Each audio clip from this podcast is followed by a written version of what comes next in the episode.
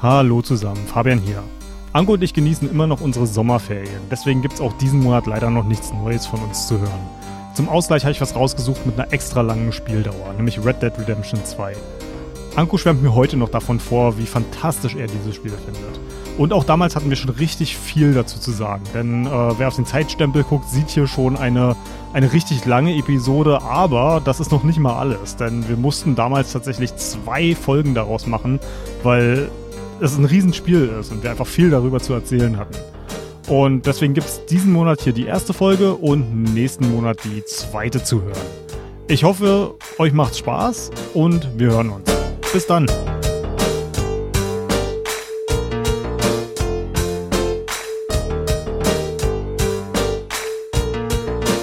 Hallo zusammen und willkommen zu dem ersten Teil von unserem Talkthrough zu Red Dead Redemption 2.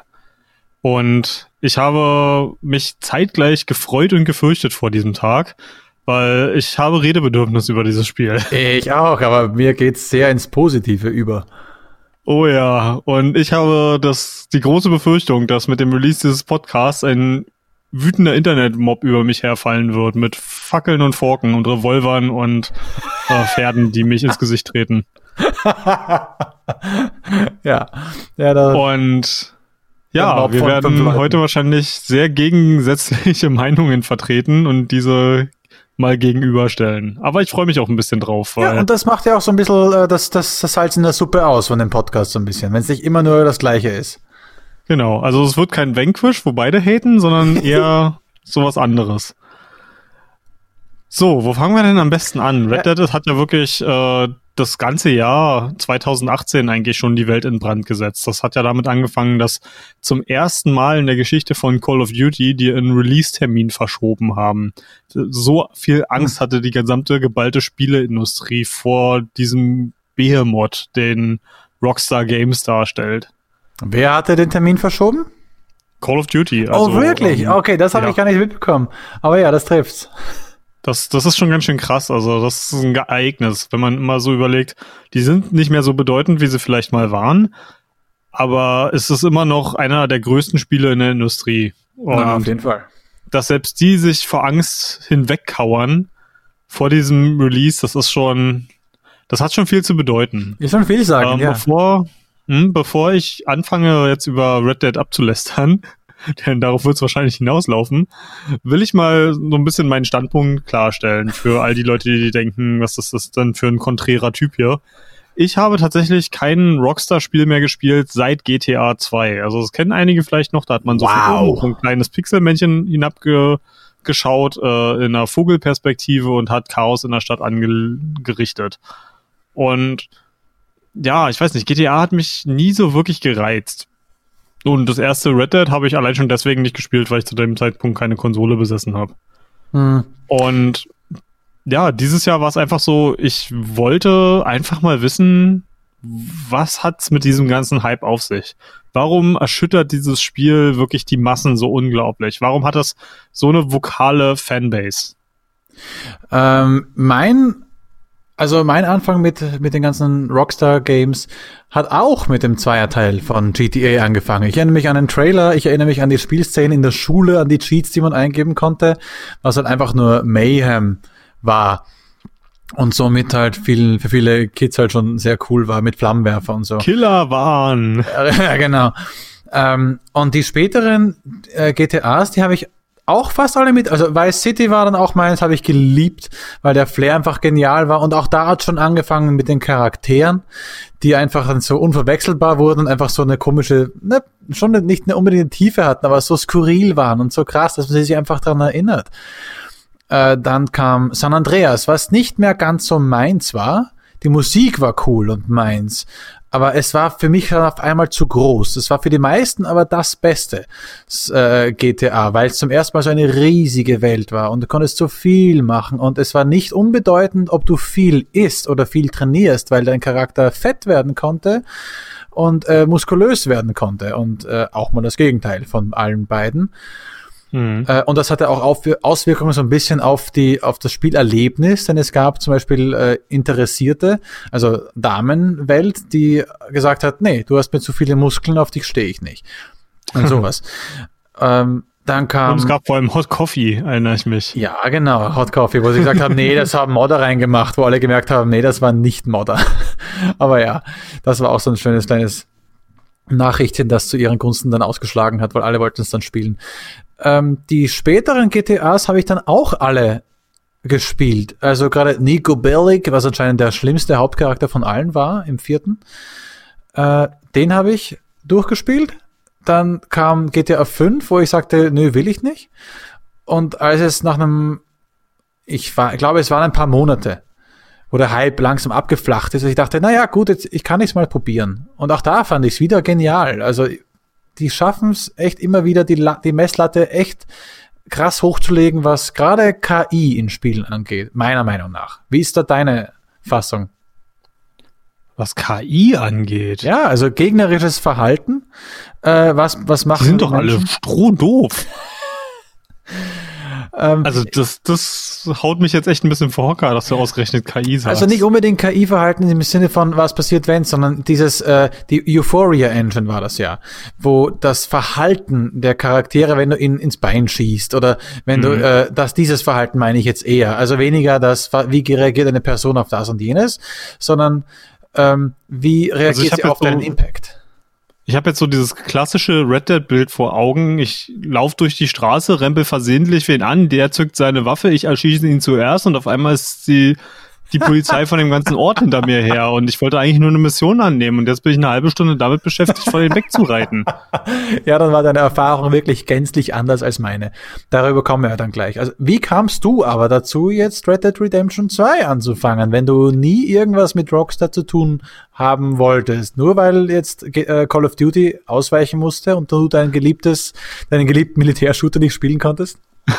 genau. ähm, äh, nee, das war wirklich tatsächlich morbide Neugierde. Und äh, vor allem auch dadurch, dass so viele Spiele einfach diesen Release-Zeitraum so zwei, drei Wochen vor und nach Red Dead äh, gemieden haben, gab es zu dem Zeitpunkt auch gar nicht so viel zu spielen. Ich weiß nicht mehr genau, welches war. Ein paar interessante Indie-Spiele kamen raus, aber im großen Teil war das halt im Release-Raum eine ganz schöne Flaute. Mhm. Und dann an dem Tag, an dem es rausgekommen ist, die ganzen Podcasts, die ich höre, die haben auch eine Woche vorher schon geschwärmt, oh, bald kommt Red Dead, bald kommt Red Dead. Und ich wusste, das wird wahrscheinlich genauso wie als Breath of the Wild rausgekommen ist. Da haben nämlich auch alle in der Spieleindustrie mal für einen Monat nicht mehr die Klappe über dieses Spiel gehalten und mhm. ich habe es damals nicht gespielt. Und ich wollte nicht schon wieder in so eine Situation kommen, wo wirklich alle über Red Dead sprechen und ich sitze da und denke mir, Leute, könnte nicht auch mal über was anderes reden. Ne? Und jetzt bin ich wenigstens, jetzt kann ich wenigstens mitreden. Und ich muss sagen, Western ist in Spielen halt auch unglaublich unangezapft als Genre. Also mir fällt da spontan nur Call of Juarez ein, ähm, das von dem polnischen Entwickler ja. Techland. Ja, die hatten da Ansonsten ein paar Spiele. gibt's da echt nicht viel. Ähm, es gab noch dieses, ich, ich glaube, dieses Outlaws oder irgendwas, glaube ich, hieß das, wo man eine Sicht von oben hatte und äh, auf ein paar Cowboys rauf und die konnte man halt managen und mussten halt sowas machen. Hatte ein Freund von mir damals gespielt. Ähm, ja, ich habe auf jeden Fall hatte ich damals auch Red Dead Redemption. Was hm. damals, und Red Dead Revolver, der Vorgänger, den hatte ich nicht gespielt, aber Red Dead Redemption war auch damals, äh, hat wieder ein paar, eine, eine Messlatte hochgesetzt mit diesen. Ich glaube, die waren damals, zumindest die bekanntesten, die spontane Weltgeschehnisse gemacht haben. Also du mhm. hast bis von einem Ort zum nächsten geritten und da konnte etwas passieren auf dem Weg. Und das war ja. halt so was, was halt äh, die Welt so lebendig gemacht hat. Und die Charak der Hauptcharakter, den ich dir jetzt verraten muss, oder weißt du, wer der Hauptcharakter des ersten Teils ist? Von Red Dead 1? Ja. Also Red Dead Redemption? Ja. Ja, ja, das war John Marston. Richtig. Also ich habe mir auch so eine kleine Zusammenfassung von, vom ersten Red Dead Redemption an, geguckt, einfach nur, um mal ein bisschen zu wissen, worum es geht. Ah, okay. Und ja, das andere, was mich so ein bisschen angefixt hat, ist einfach äh, die Umgebung. Also schon im Pre-Release-Material hat man ja gesehen, wie unglaublich toll die Grafik einfach ist. Und als jemand, der die Natur unglaublich liebt und gerade den amerikanischen mittleren Westen oh, ja. und, und Westen wunderschön findet. Also ich bin auch leidenschaftlicher Mountainbiker und viele von den Regionen, die Red Dead nachmacht, sind Regionen, in die ich unglaublich gerne mal fahren würde oder teilweise auch schon gesehen habe. Und da hatte ich einfach unglaublich viel Lust drauf. Und Das ist auch die eine Sache, in der ich überhaupt nicht enttäuscht wurde. Das Spiel sieht atemberaubend aus. Also das erste Mal, als ich mit einem Bogen bewaffnet mich auf die oh, Jagd ja. äh, gesell, ähm, halt auf die Jagd gegangen bin und dann halt so durch das Gebüsch gestrichen bin und die Sonnenstrahlen schienen so durch den durch den Wald. Das ist halt ja, das gibt einen nette, netten Vergleich zur echten Welt. Das ist nicht das gleiche, aber es befriedigt so ein bisschen das Bedürfnis von, von dem in der Natur sein. Ja, ich fand es so ein bisschen so magisch, ein bisschen. Also manche Momente waren mhm. echt so, wo man echt so, oh, das, das sind Momente, die man kennt, wenn man das selbst mal erlebt hat. Ähm, ja, und da habe ich fast vergessen, wie wütend mich das Spiel sonst immer macht. Wow, also ich bin echt gespannt, warum du das Spiel hier falsch gespielt hast. Dazu kommen wir auch gleich. ja, das ist ein ich, kleiner Insider. Äh, einer von unseren Zuhörern hat nämlich auf, äh, ich habe mich äh, die Woche, nachdem ich Red Dead gespielt habe, haben wir einen Podcast zu ähm, Prey aufgenommen und da musste ich meinem Ärger mal kurz Luft machen. Und da hat mir dann in, in der Antwort jemand geschrieben, äh, ich hätte das Spiel falsch gespielt. Also ich, ich nehme das auch überhaupt nicht übel, aber ich glaube nicht, dass man Spiele falsch spielen kann, wenn man das so macht, wie die Entwickler einem, einem das angeben. Aber ja. da, da, können wir vielleicht am Ende nochmal drüber sprechen, wenn ja. ich all die, die Sachen geschildert habe, die ich scheinbar falsch gemacht habe. Ähm, was ich noch äh, erwähnen wollte, ist, was auf das, das, Welt, das Weltbuilding anging. Ähm, einer hat beschrieben, dass die Welt von Red Dead Redemption 2 äh, nicht so aussieht, als ob sie für den Charakter gebaut worden ist, sondern sie wurde einfach als Welt kreiert und der Charakter muss sich drum herum bewegen. Und es gäbe ganz mhm. viele ähm, offene Wel Welten. Da wurde zum Beispiel ein Horizon Zero Dawn genannt. Da ist zwar die Welt auch wunderbar und schön, aber man merkt, dass man eigentlich überall hinkommt. Die Welt wurde so gebaut, dass du dich aus allen Ecken raus manövrieren kannst oder irgendwo hochspringen kannst, wenn mhm. du siehst. Es wurde so gebaut, dass du dich darin zurechtfinden kannst. Und äh, oder es gibt halt gewisse Wege und andere Wege sind halt abgeschnitten auf natürliche Art und Weise. Und bei Red Dead Redemption 2 hast du eine sehr natürlich belassene Umgebung, wo du halt mal auch mal Schwierigkeiten hast. Ich bin auch mal echt ein paar Mal mit dem Pferd echt wogegen gedonnert, weil ich nicht damit gerechnet habe, dass da so komischer, ja, ja, weil ich nicht damit gerechnet habe, dass da äh, der Erdhügel ein bisschen weitläufiger ist zum Beispiel. Also ich fütter meinen Vogelspinnen hin und wieder äh, Heuschrecken und bis mhm. heute, also bis ich Red Dead gespielt habe, äh, dachte ich immer, dass Heuschrecken die Tiere mit dem geringsten Überlebensinstinkt sind. Jetzt weiß ich, es sind Pferde. Also, das Ding ist, ähm, ein, schöner Vergleich dazu ist, äh, finde ich, ist Plötze.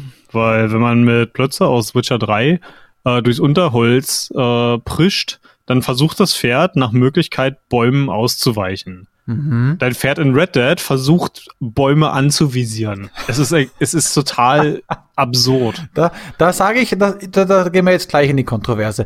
Das, ich habe oft bemerkt, dass mein Pferd, mein Agro, wie ich es auch genannt habe, und es sieht auch so aus wie Agro und es ist auch so toll wie Agro und so riesig wie Agro. Da sieht man wirklich, wo unsere äh, ja, genau. Spiele liegen, die wir wirklich mögen, weil meins hieß auch in Red Dead Plötze. Ähm, und es gibt äh, das Pferd will auch manchmal ausweichen. Also du merkst, wie du manchmal äh, gegen den Willen des Pferdes ein bisschen steuerst. Also nur ein bisschen. Also es ist nicht so heftig wie bei Shadow of the Colossus, wo du merkst, okay, du hast ja jetzt ein Pferd, das manchmal sogar deinen Befehlen nicht gehorcht. Oder wenn du ihn auf einen Weg schickst. Ich hatte das Gefühl, dass es die ganze Zeit meinen Befehlen nicht gehorcht in Red Dead. Also okay. Äh, ganz, ganz schlimm fand ich es beim Springen über Zäune. Das hat wow. einfach manchmal die, den Knopf angenommen und manchmal ist es einfach mit dem Kopf zuerst in den Zaun gerannt. Wow, ich hatte noch nie Probleme damit. Also ah, ich bin oft über Zäune gerannt. Also es hieß, äh, springe dreimal über ein äh, äh, dreimal innerhalb von so und so vielen Sekunden über ein Hindernis, habe ich einen Zaun anvisiert und bin halt einmal rechts rüber, einmal links rüber, einmal rechts rüber, einmal links rüber und das ging tadellos. Also wahrscheinlich, ich, mich würde es nicht wundern, bei dem unglaublichen Auge fürs Detail, äh, was Red Dead ja tatsächlich hat, dass sie da vielleicht auch einfach äh, gesagt haben, ja, es gibt halt verschiedene Pferde mit verschiedenen Charakteren und manche sind halt einfach dumm und wollen sterben. okay, vielleicht ist das genau das. Ähm, ja, aber selbst mein, mein 1000-Dollar-Gaul, den ich am Ende hatte, irgendwie oh. so, ein, so, ein, so einen total krassen arabischen Hengst, total majestätisch und unglaublich schnell, aber selbst der. Und oh, da, da kommen wir ja gleich zum nächsten, ne? Ich reite aus so einer blöden sehr. Stadt raus Ja. höre nur, da ist er! Und werde auf einmal, ähm, habe nur dieses Da ist er gehört und dann bumm, Instant Kill, weil ich von drei Seiten gleichzeitig beschossen wurde. Also What? die, da war null Reaktionszeit hinter. Und das Spiel ist ja ähnlich wie in Dark Souls zum Beispiel, dass es wirklich in jeder Millisekunde speichert. Du kannst sowas nicht rückgängig machen, es sei denn, du hast vorher ein Hard Save Du angelegt. bist sicher, dass du bist sicher, dass wir dasselbe Spiel gespielt haben, Und- weil ich hatte gerade bei Missionen manchmal enorme Rücksetzpunkte. Und ach so, ja, aber in der offenen Welt, du wachst dann, wenn du stirbst, einfach irgendwo auf. Ja, das stimmt. Ja, erst so, wenn du stirbst, ja. Äh, ich habe es Ja. mal gemacht, dass ich dann okay den vorherigen Speicherpunkt einfach ausgewählt habe. Gesagt, laden bitte. La lass mich jetzt weiter ranten. Ja. Ich, ich werde also geinstant-killed, was, womit ich ja an sich leben kann. Man verliert ein bisschen Geld, ja, mein Gott. Mein Pferd ist weg. What? Weißt du, wie lange es, oder wisst ihr, liebe Hörer, wie lange es dauert, äh, das, den Level deines Pferdes aufs Maximum zu bringen? Das dauert schon. Ich glaube, ich habe das Spiel zu dem Zeitpunkt äh, ungefähr 20 Stunden oder noch länger gespielt, immer mit dem gleichen Pferd, hatte das endlich auf Level, auf Max Level und dann ist es einfach weg. Und ich habe mal unter nachgelesen, das ist nicht mal äh, gewollt so, das scheint ein Bug gewesen zu sein, weil solange dein Pferd nicht stirbt, ja. ist es eigentlich auch nicht tot. Das sollte dann bei dir sein, wenn du gestorben seid. Blöd, einfach weg, bums, Pech gehabt. Scheißspiel. Krass. Also das ist komisch. Also, Da, da wäre ich einfach auf den, also auf Spiel laden und letzten Speicherstand gegangen. Ja, der war so ungefähr 10 Stunden her bei Ja, mir. dann lieber 10 Stunden als nochmal 20 Stunden einen ganz anderen Gaul hochlevel und 1000 Dollar kriegst du ja auch nicht so leicht. Also später vielleicht, aber also wow, das ist krass. Das ist mir auch nie passiert. mir, ist, mir ist mein Gaul einmal gestorben. Also fast gestorben. Der ist auf dem Boden gelegen und ich lief hin und hieß es Be äh, Pferdebeleber. Dachte ich, oh krass, ich habe einen Pferdebeleber bei mir und haben äh, hab das Pferd wieder auf die Beine geholfen und weitergeritten. Mhm. Aber das war Aber eine ganz eine krasse Ausnahme. Okay, ich sage noch ganz schnell, wie ich zum Spiel kam und dann können wir mal überhaupt über das Spiel mal reden. Wie wär's dann? Hä? ja. Äh, ähm, ich habe mit dem Spiel äh, zuerst die Verbindung gehabt, ja klar, Red Dead Redemption. Hammer-Spiel, ganz, ganz geiles Endspiel. Und danach war es vorbei. Und ich dachte mir, oh Mann, Red Dead Redemption 2 kommt jetzt herum. Ich freue mich, oh, das hört sich alles sehr riesig an und es kommt ein riesiger Hype-Train. Und ich habe bereits äh, erwähnt im letzten Podcast, wo ich mit dabei war, dass ich so einen Anti-Hype-Train habe. Als es dann hieß, das Spiel ist dann für manche Leute doch nichts gewesen. Die haben sich nicht das erwartet, was da drin vorkommt. Und es ist also langsam und man müsste sehr viel sel äh, selbst craften, man müsste essen und sich um Leute kümmern, man müsste sich waschen und so weiter. Habe ich echt einen, äh, einen, einen Spieleboner bekommen, dachte, oh geil, wie, wie super wird das Spiel werden.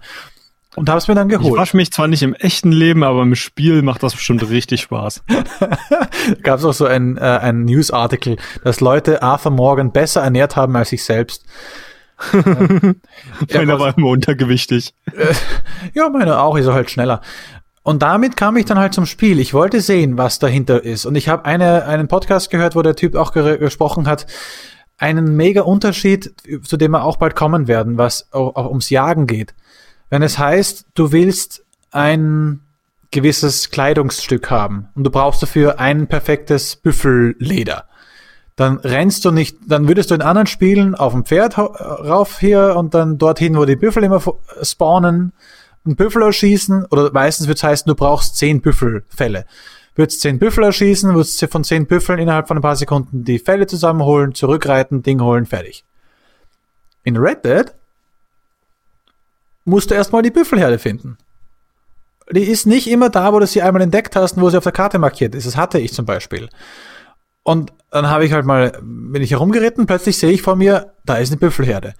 Und dann stehen geblieben. Dann kannst du nicht einfach jeden Büffel erschießen, wie das dir beliebt, sondern du brauchst nur einen. Aber du brauchst halt einen perfekten, ein perfektes Pelz. Und du Ja, das heißt, die anderen Büffel sind alle vollkommen umsonst.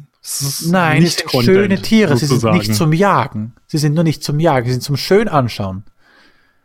Das finde ich auch nicht schlecht, oder? Gerade für dich muss es doch gut sein. Du bringst, es, es bringt dir nichts, wenn du einfach so Büffel umknallst. Das kriegst, du, du kriegst sogar äh, eine negative Moralbewertung, wenn du aus erschossenen Tieren nichts machst.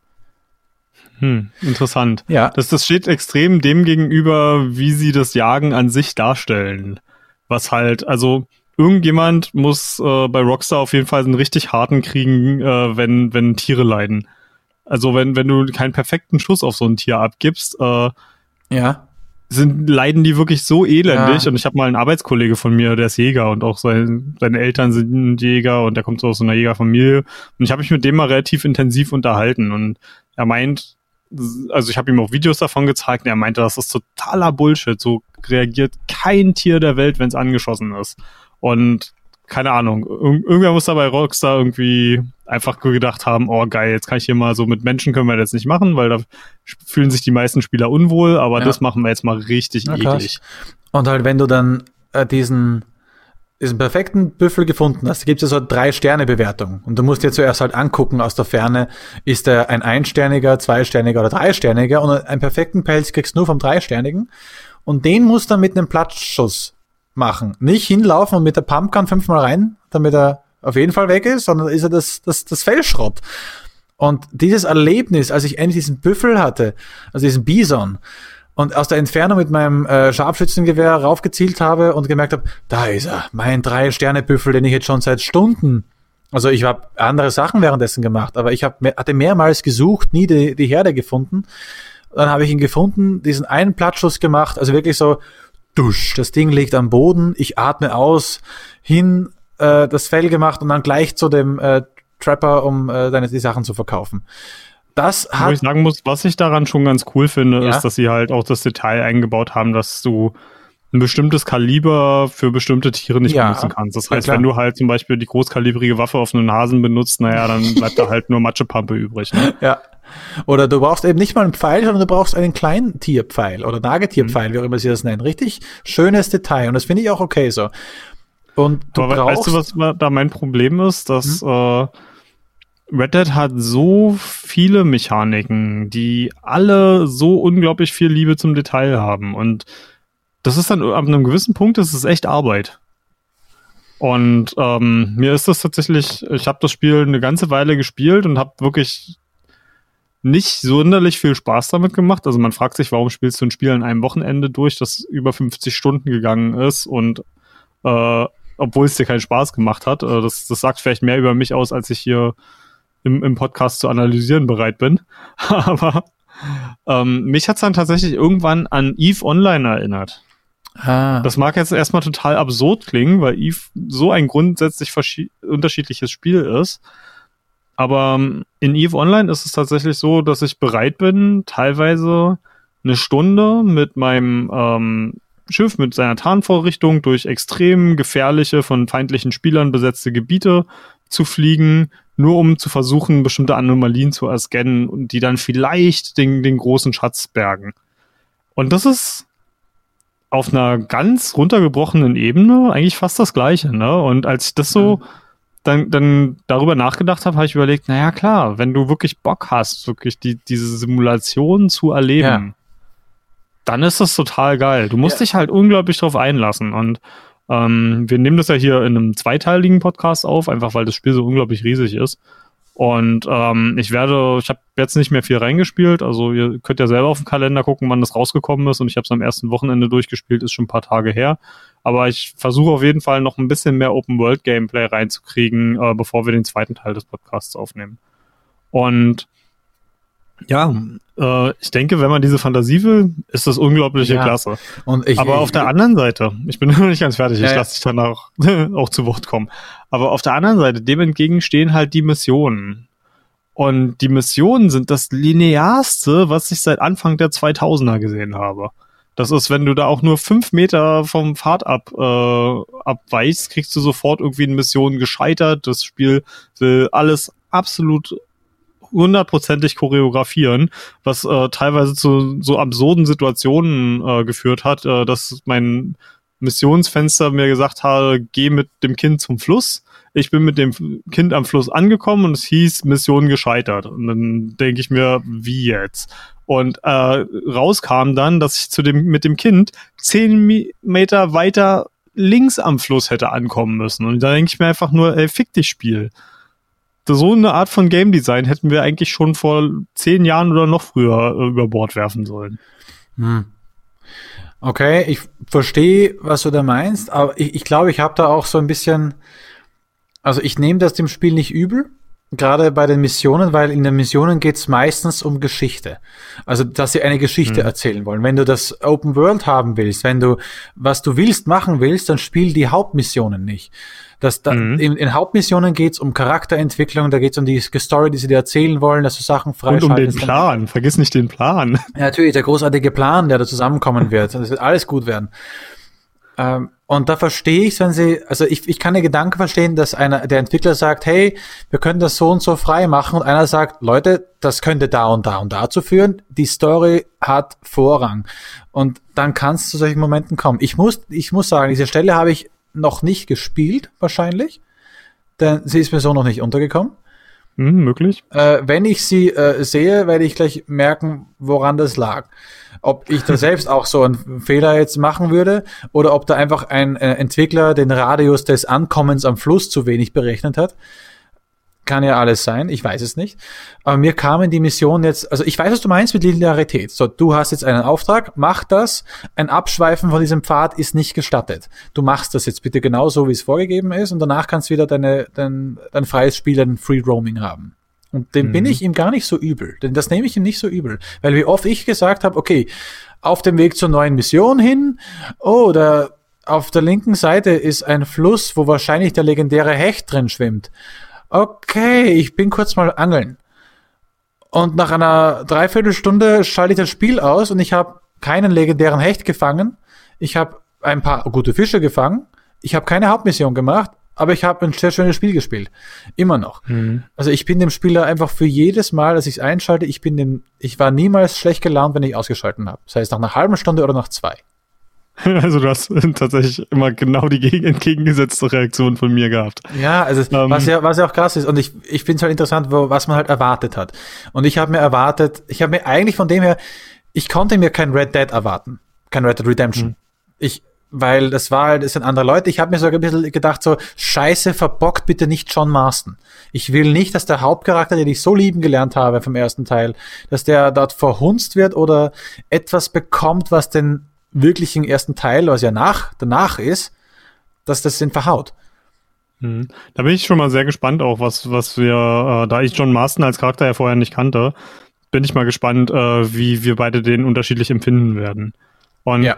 deswegen, also auch wenn ich hier teilweise wirklich übelst übers Spiel herläster, muss ich ganz ehrlich sagen, dass Red Dead so ein polarisierendes Spiel ist, ist eigentlich wahnsinnig fantastisch, weil das bedeutet nämlich, dass das Spiel für eine große, eine große Gruppe von Menschen einfach nur fantastisch ist und dass sie für, dass sie im Grunde genommen keine Kompromisse eingegangen ja. sind. Scheißegal dafür, was Leute, scheißegal, was Leute wie ich dann später darüber sagen werden.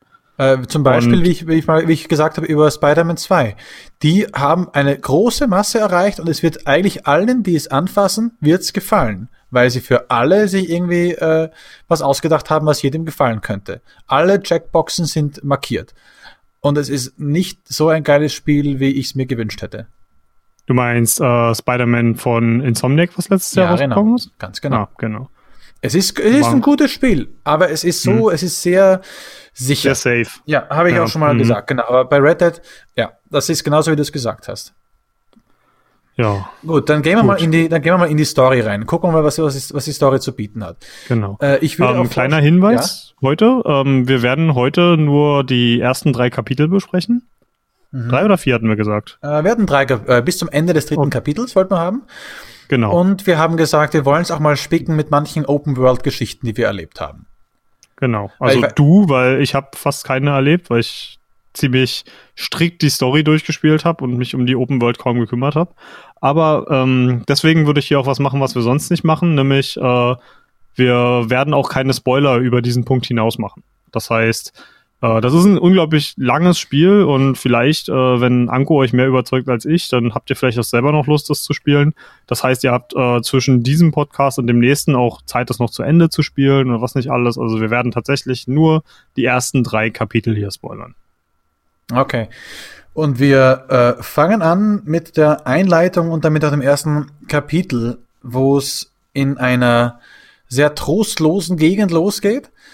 Ja, Schnee und Berge, ne? Da ist ja sofort mein, meine Leidenschaft geweckt. Aber gewesen, auch bei dem ne? Sturm, weil es war eine, es ist ein mega, wie sagt man da, Blizzard?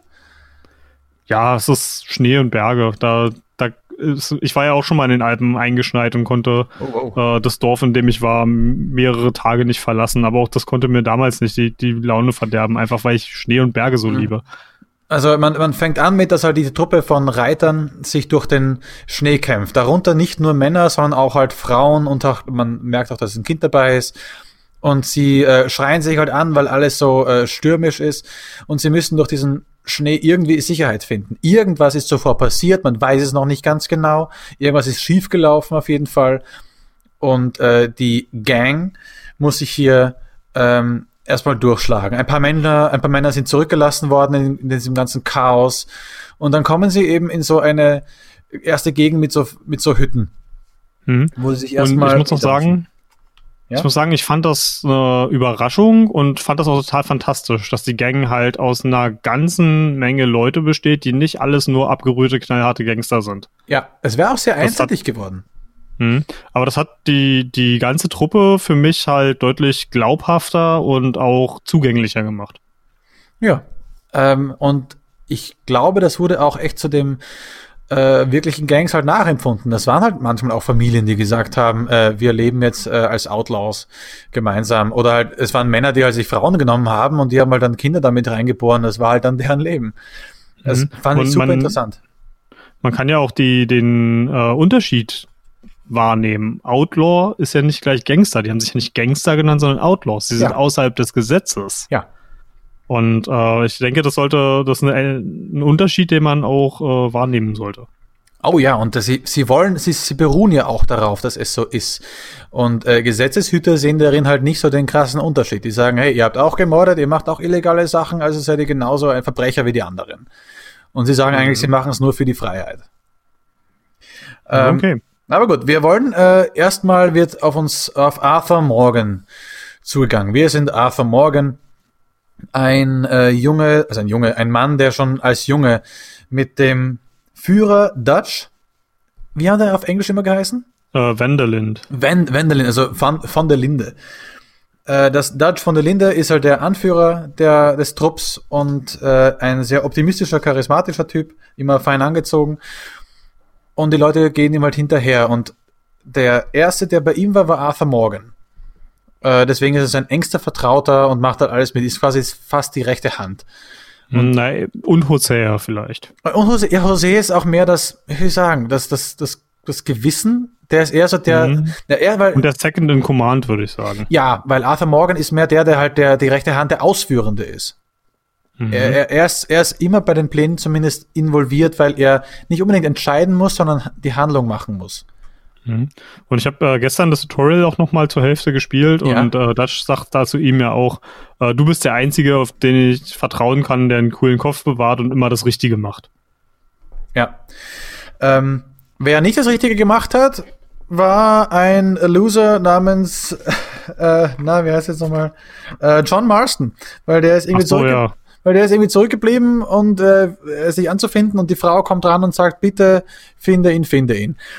Und da Ja. beginnt's mit einer äh, schönen Reitszene wieder durch den Sturm durch und wir kommen ähm, und finden John Marston. Und hier hat er eine, die schöne Wollen wir noch Narbe im ganz kurz, äh, also Ja. wir wollen natürlich nicht über jede einzelne Mission im megamäßig im Detail sprechen, weil es würde zu lange dauern. Aber ich finde, wir sollten trotzdem zumindest noch kurz erzählen, wie wir Sadie gefunden haben, weil die ja später doch zu einem sehr wichtigen Charakter wird. Ach ja, das kommt dir zuvor, genau.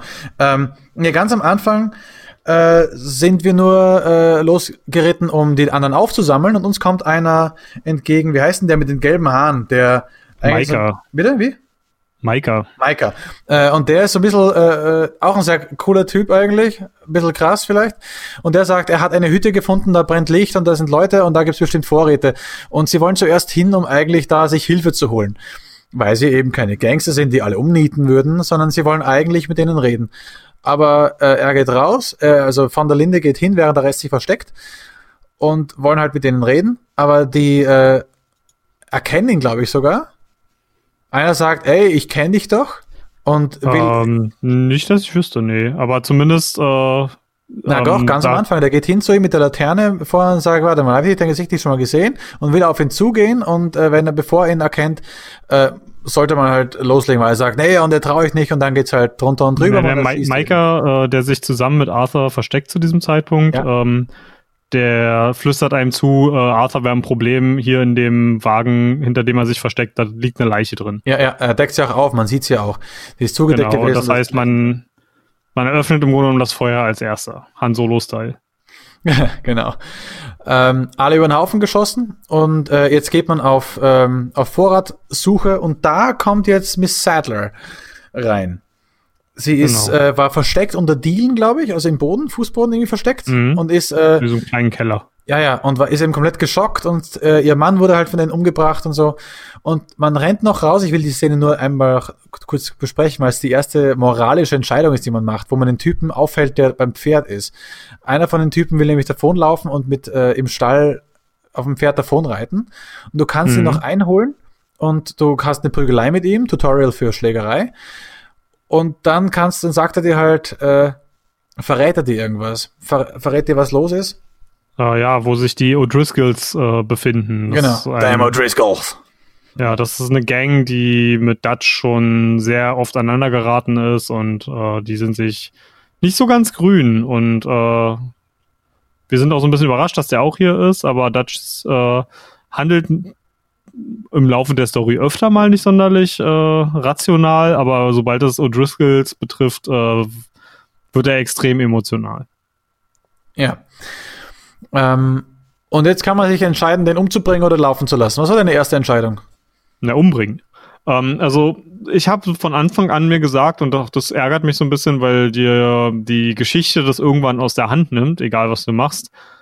Ähm, ich wusste hier, dass wir ein Spiel spielen mit eiskalten Gangstern und da habe ich gesagt, ich mache ich Arthur Morgan auch zu dem Schlimmsten der Schlimmen. Also jemanden, der kein Problem hat, Frauen zu schlagen, der kein Problem hat, damit äh, Kinder zu ermorden. Das ist halt einfach, ich habe gedacht, ich stell den als einen der wirklich, wirklich schlimmen Personen dar. Und am Anfang äh, geht es auch noch ganz gut. Also du kannst ihn halt hier den Typen, den du befragt hast, eiskalt ermorden, auch wenn du ihm versprochen hast, ähm, das halt ihn, ihn leben zu lassen und kannst halt auch noch viele andere Entscheidungen haben, die, die ziemlich eiskalt sind. Ja. Am Anfang habe ich es genauso gemacht. Äh, da habe ich ja noch äh, testen dürfen über deinen Account netterweise. Und als ich dann meinen eigenen anfangen wollte, dachte ich mir, okay, ich habe auf dem ersten Account schon recht viel, ja, doch positiv gespielt. Deswegen dachte ich mir, okay, dann fange ich doch auch gleich positiv an und habe erstmal leben lassen. Ähm, ich weiß nicht, ob ich ihn danach von hinten mit einem äh, äh, Kopfschuss niedergestreckt habe. Ich glaube nicht. Äh, ich wollte, ich habe aber dran gedacht. Naja, und dann, äh, ja, Pferdchen und nach Hause reiten. Und äh, die Miss Sadler ist äh, klar erstmal nur im Nachthemd bekleidet, äh, also Mhm. durch diese Kälte und man bringt sie erstmal nach Hause und bringt sie da erstmal hin. Und dann, Und Maika, der Vollpfosten, Ja. ähm, setzt nämlich ihr Haus in Brand. ja, richtig, Und deswegen müssen wir sie zwangsläufig mitnehmen dann. ja. Wahrscheinlich Ja. auch nicht so ganz, was sie gewollt hätte. Nee, aber ich glaube, es ist äh, äh, im Endeffekt eine ganz gute Sache geworden. Miss Sadler ist eine coole Sau. Eine coole Sau. Ja. Ähm, ihr Akzent ist auch sowas von breit, ne? Also generell die, die Sprecher in dem Spiel machen alle eine total fantastische Rolle. Ja. Also die, die sind so unglaublich gut. Und Aber durch, durch die Das- Bank. Also es gibt keinen, Ja. wo man sagt, der ist, na ja.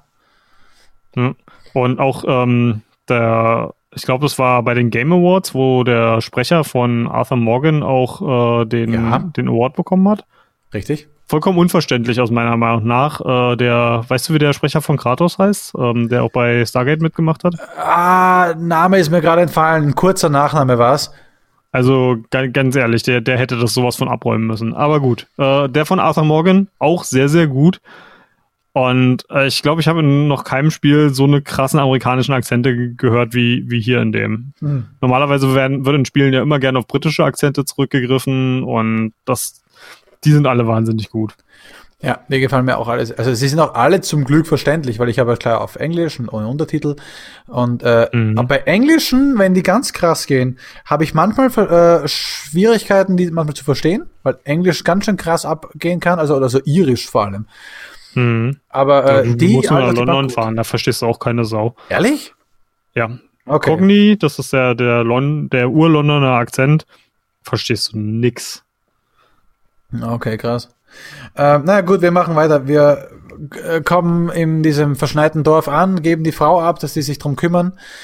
Und äh, dann kommt schon äh, die Lady auf uns zu, die sagt, dass ihr liebster John Marston äh, immer noch weg ist und wir sollen ihn doch versuchen zu finden. Und Ja, und da, Arthur ist nicht so begeistert von der Idee, weil er hat von John keinen sonderlich keine sonderlich hohe Meinung. nee, er, er kommt ihm so vor wie so ein, also er ist für ihn wie so ein, ein Kind, auf das man aufpassen muss und das äh, äh, ständig sich in Schwierigkeiten reinbringt, ein bisschen unverantwortlich. Ja, Vor allem hat John die Gang schon einmal verlassen und deswegen, das hat Arthur ihm, glaube ich, auch einfach nicht verziehen. Und das ist, kommt auch immer wieder zur Sprache und Arthur sagt immer wieder, äh, macht, ja, du bist auch beim, beim nächstbesten, immer wenn beim nächsten Mal Probleme gibt, bist du auch eh wieder weg und auf dich ist kein Verlass und warum Ja. Dutch dich zurückgenommen hat, weiß ich eh nicht und die sind wirklich nicht auf dem, auf dem besten Fuß. Nee. Gut, dann lernen wir so ein bisschen Spuren, Fährten lesen. Ähm, vom Pferd herunter geht's dann äh, weiter zu so einer verschneiten Klippe, wo wir Arthur Morgan anfinden mit einer großen, richtig äh, großen Kratzspur. Durchs, Ähm, äh, du durchs meinst Gesicht. John. Oh, ja, genau. Äh, John finden, durchs gesamte Gesicht durchgekratzt. Das hat er nämlich im, äh, im ersten, darauf, im darauffolgenden Teil des ersten, im ersten Teil quasi, im äh, Red Dead Redemption, hat er nämlich diese Narbe auch. Und man hat schon gedacht, na, wird man erfahren, woher er die Narbe kriegt? Und ja, da ist es das. Ähm, auch, da kann man auch schnell drüber gehen, auch ihn bringen wir zurück. Äh, müssen ihn halt mitnehmen, Wölfe erschießen, weil die Mhm. halt klar aufgrund des äh, der Kälte auch ausgehungert sind und halt sich dann jedem annähern, weil Wölfe, wenn sie verzweifelt sind, greifen sie ja wirklich den Menschen mal an. Ich kann mir auch vorstellen, dass das damals noch ganz anders war, wo der Mensch noch nicht äh, die Tiere wirklich so, so weitestgehend ausgerottet hatte und noch nicht ganz so eine große Bedrohung für, für Wölfe dargestellt hat, wie es vielleicht heute tut. Ja, mag sein. Mag auf jeden Fall sein. Spekulation. Ähm, so, dann, na, gucken wir, ob es weitergeht. Wir haben jetzt in dem Dorf zum ersten Mal die Möglichkeit, dann auch, äh, ich glaube, eine von zwei Missionen zu machen. Äh, das teilt sich zum ersten Mal auf. Einmal heißt, wir wollen die O'Driscolls jetzt äh, überfallen. Das zweite ist, wir wollen Fleisch holen für, äh, für, für, für, den, für den Trupp. Also zum ersten Mal jagen mit Pfeil und Bogen. Mhm. Das fand ich Das ist im Grunde genommen auch wieder nur Tutorial. Ja, es ist also quasi jetzt drei Stunden fast schon ein Tutorial. Also man lernt Genau, immer ein und- bisschen neue Sachen. Das war auch das, was mich zum ersten Mal so richtig enttäuscht hat. Also das war mein erster Enttäuschungsmoment, wo ich mir gedacht habe, ich habe jetzt drei Stunden, also wir sind ja noch nicht ganz durch mit dem Tutorial, aber ich habe jetzt drei Stunden Tutorial gemacht und das war auch nicht sonderlich gut aus meiner Sicht und ich dachte, das war schon so der erste Moment, wo ich dachte, Moment mal, ist, ich habe doch gehört, das soll hier so so das mega geilste Spiel sein und das die die Art und Weise, wie Red Dead durchtutorialisiert wird, ist nicht besonders gut. Also du machst halt tatsächlich eine extrem lineare Mission nach der anderen, wo dir ganz, ganz kleinteilig beigebracht wird, wie welche Mechanik funktioniert.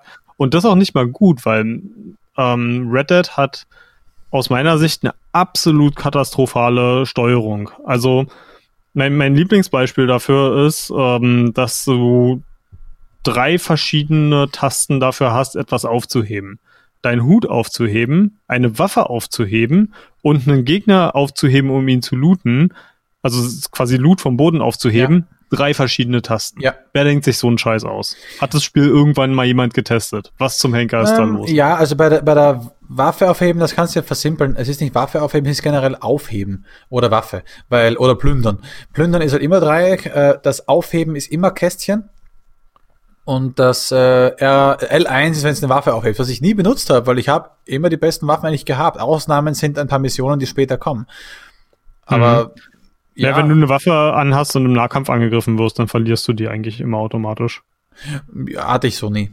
Also ich bin noch nie mit einer äh, in Nahkampf gegangen und dann wurde sie mir aus der Hand geschlagen. Also ich habe immer auf einen in Deckung sitzenden, hockenden Typen bin ich dann, wenn ich gemerkt habe, okay, ich habe jetzt Zeit rübergelaufen und ihn aus der, aus der Nähe einfach ausgeschalten, was Mhm. auch sehr geile Animationen sind.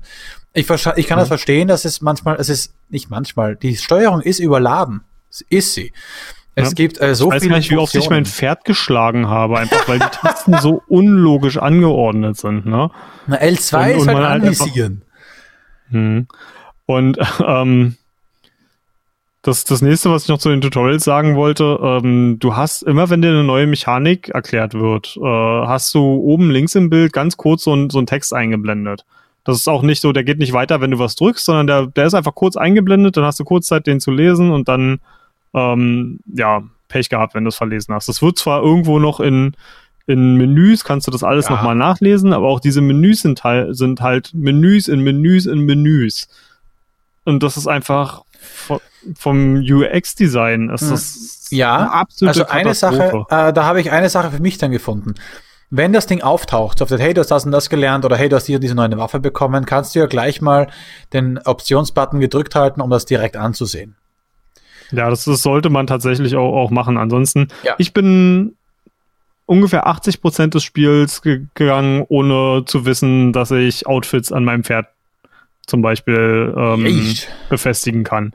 Was super wichtig ist, wenn du halt, weil ähm, das Spiel halt sagt, wenn du in einer kalten Region bist, dann äh, warme bist Sachen. du am Arsch, wenn du keine warmen Klamotten hast, zum Beispiel. Ja. Und es gibt ja auch keine, keine simple Schnellreisefunktion, womit du mal sagen kannst, alles klar, ich, ich teleportiere hier mal schnell in mein Camp zurück und hol was Warmes. Nee, du bist dann in den Bergen und dann hast du einfach Pech gehabt. Und es gibt ganz viele, dieses, dieses das Dead Eye habe ich bis zum Ende nicht so richtig kapiert, wie das funktioniert. What? weil ich Das einfach Dead mal Eye? einmal kurz und und ich habe das dann halt einfach nicht benutzt, weißt benutze du? es Ich habe halt einfach nur die, ich habe einfach nur die Zeitlupe genutzt stattdessen. Und einfach, weil ich keinen Bock hatte, mich in, durch tausend Menüs zu klicken, um mir dieses blöde Tutorial Oh, nochmal es ist so genial. Also gerade am Anfang ist es genauso, wie du es beschreibst. Du machst das Dead Eye und wenn, sobald deine, dein Cursor über etwas Schießbares drüber fährt, markier das. Am Anfang, das erste Level.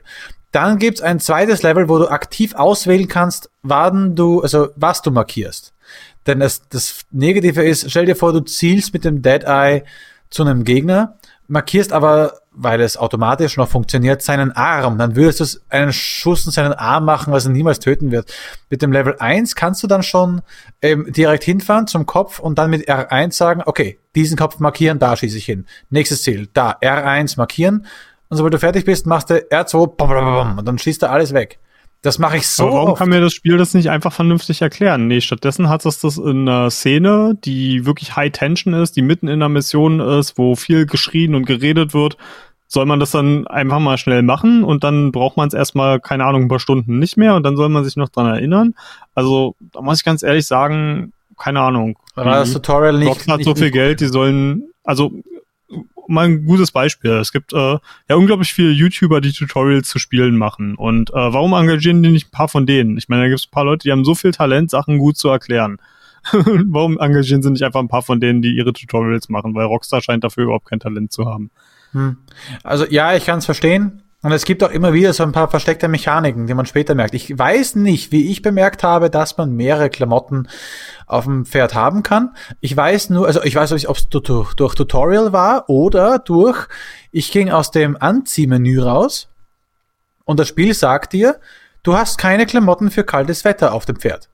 Ja, genau, so habe ich dann auch irgendwann rausgefunden. Aber dann von, von dem Punkt hat es mich dann auch noch mal eine ganze Weile gedauert, um rauszufinden, na, wie, wie mache ich denn meine, wie, put, wie packe ich denn jetzt meine Klamotten Ja, ja, das, da, und da gibt's auch noch einen Punkt, den ich bis heute nicht ganz verstehe, dass du eben, du hast drei bis zu vier Outfits und du musst halt immer aktiv sagen, diese Outfits mache ich aufs Pferd drauf und das ziehe ich jetzt an. Und wenn du, immer wenn du ein angezogenes Outfit wechselst auf zum anderen Outfit, ist das zuvor angezogene Outfit, das du jetzt gewechselt hast, nicht mehr auf dem Pferd. Was mich Mhm. extrem nervt, weil dann gehe ich aufs Pferd drauf und mein Outfit, das ich nur wieder zurückwechseln wollte, war nicht mehr drauf. Also so Kleinigkeiten. Ja, da kann ich verstehen, dass man da auch sauer wird. Da bin ich auch sauer. Eine Sache hat mich sauer gemacht jedes Mal. Jedes Mal, Mhm. wenn ich dieses äh, Tutorial-Dingens geöffnet habe und ich war im Menü drin. Okay, durchgelesen. Gut, verstanden. Ich drücke Kreis. Ich bin im Menü darauf. Ich drücke Kreis. Im Menü darauf. Ich drücke nochmal Kreis. Ich bin Menü. Ich, ich will aus dem verdammten scheiß Startmenü raus. Ich will ins Spiel Mhm. rein. Und bis ich dann begriffen habe, dass ich Kreis gedrückt halten muss, um sofort rauszukommen, Ja. Das war eine Zeitersparnis. Oder wo ich dachte, warum muss ich, um in die Karte zu gehen, Start und dann X drücken, bis ich begriffen habe, oh, wenn ich Start gedrückt halte, bin ich sofort in der Karte. Es waren echt so ein paar Umwege, wo man sagen muss, ähm, hat das sein müssen? Musste das so komplex aufgebaut werden? Andererseits habe ich mich natürlich glaube glaub ich gebraucht hätte, ist äh, einfach auf meinem zweiten Bildschirm die die komplette Tastenbelegung einfach als riesengroßes Bild angezeigt zu kriegen. Das habe ich ja zum Beispiel am Anfang in Star Citizen gemacht, weil Star Citizen hat auch, äh, glaube ich, jede einzelne Taste auf der Tastatur mit irgendwas belegt, mindestens einmal, manchmal zweimal oder dreimal. Also ja. auch ein ne, ne absoluter Clusterfuck an, an Tastenbelegungen. Und da habe ich mir das dann quasi auf meinem zweiten Bildschirm groß einfach als Bild gemacht, dass ich nur mal kurz rüber gucken müssen musste. Das hätte ich mir bei Red Dead wahrscheinlich auch machen können sollen und dann gleichzeitig noch einen, Spickzettel für für die ganzen anderen Mechaniken. Ja, man erwartet man erwartet sich's halt nicht, aber genau so funktioniert das und das ist halt ein bisschen krass für jemanden, der ein äh, äh, Action-Spiel erwartet oder ein Adventure-Spiel erwartet, dass man auf einmal mhm. so viele Tastenbelegungen hat. Also ist es sehr verständlich. Aber ich würde dir empfehlen, irgendwann mal den ersten Teil zu spielen. Der ist um einiges simpler also nicht, also von den Mechaniken simpler, aber könnte dir vielleicht sogar gefallen. Wir, wir wollen jetzt endlich mal aus dieser verschneiten Gegend raus. Einer, ja, genau. einer, der, äh, einer der Missionen, die auf dich ganz kurz zu sprechen kommen möchte, ist die Mission nach der Jagd, wenn man sie so entscheidet zu, macht, äh, zu machen. Heißt Alte Freunde, wo man eben äh, dieses Lager überfällt. Von den, genau, äh, von den Driscolls. Da genau. könnte ich, ich, ich lasse dich mal eine Weile reden, weil ich habe gerade schon so viel gehatet, aber dann kommen wir kann nicht. Ich will ja. auf jeden Fall nochmal über die eigentliche hm, Mechaniken der meisten Missionen sprechen. Ja, Aber, also ich kann da äh, zwei, zwei Sachen, die mir halt an dieser einen Mission und die halt auch später kommen, nicht so gefallen haben, erwähnen. Äh, einerseits ähm, ja, ist gefragt, na, willst du, also man geht mit seinem Trupp dahin. das Geile war, ich habe unabsichtlich auf dem Weg dorthin, wenn man von oben auf einer, von einem Berg quasi runtergehen muss, sich anschleicht, hatte ich das mhm. Gewehr gezogen und ich wollte eigentlich nur gucken, ob ich äh, irgendwas zielen drücken kann. Auf einmal habe ich einen Schuss gelöst. Dann, Scheiße, sie haben uns gehört. Und auf einmal ging es voll, äh, ging's voll los. War kein Problem, war mhm. lustig, dass es funktioniert hat. Aber man macht alle Typen fertig.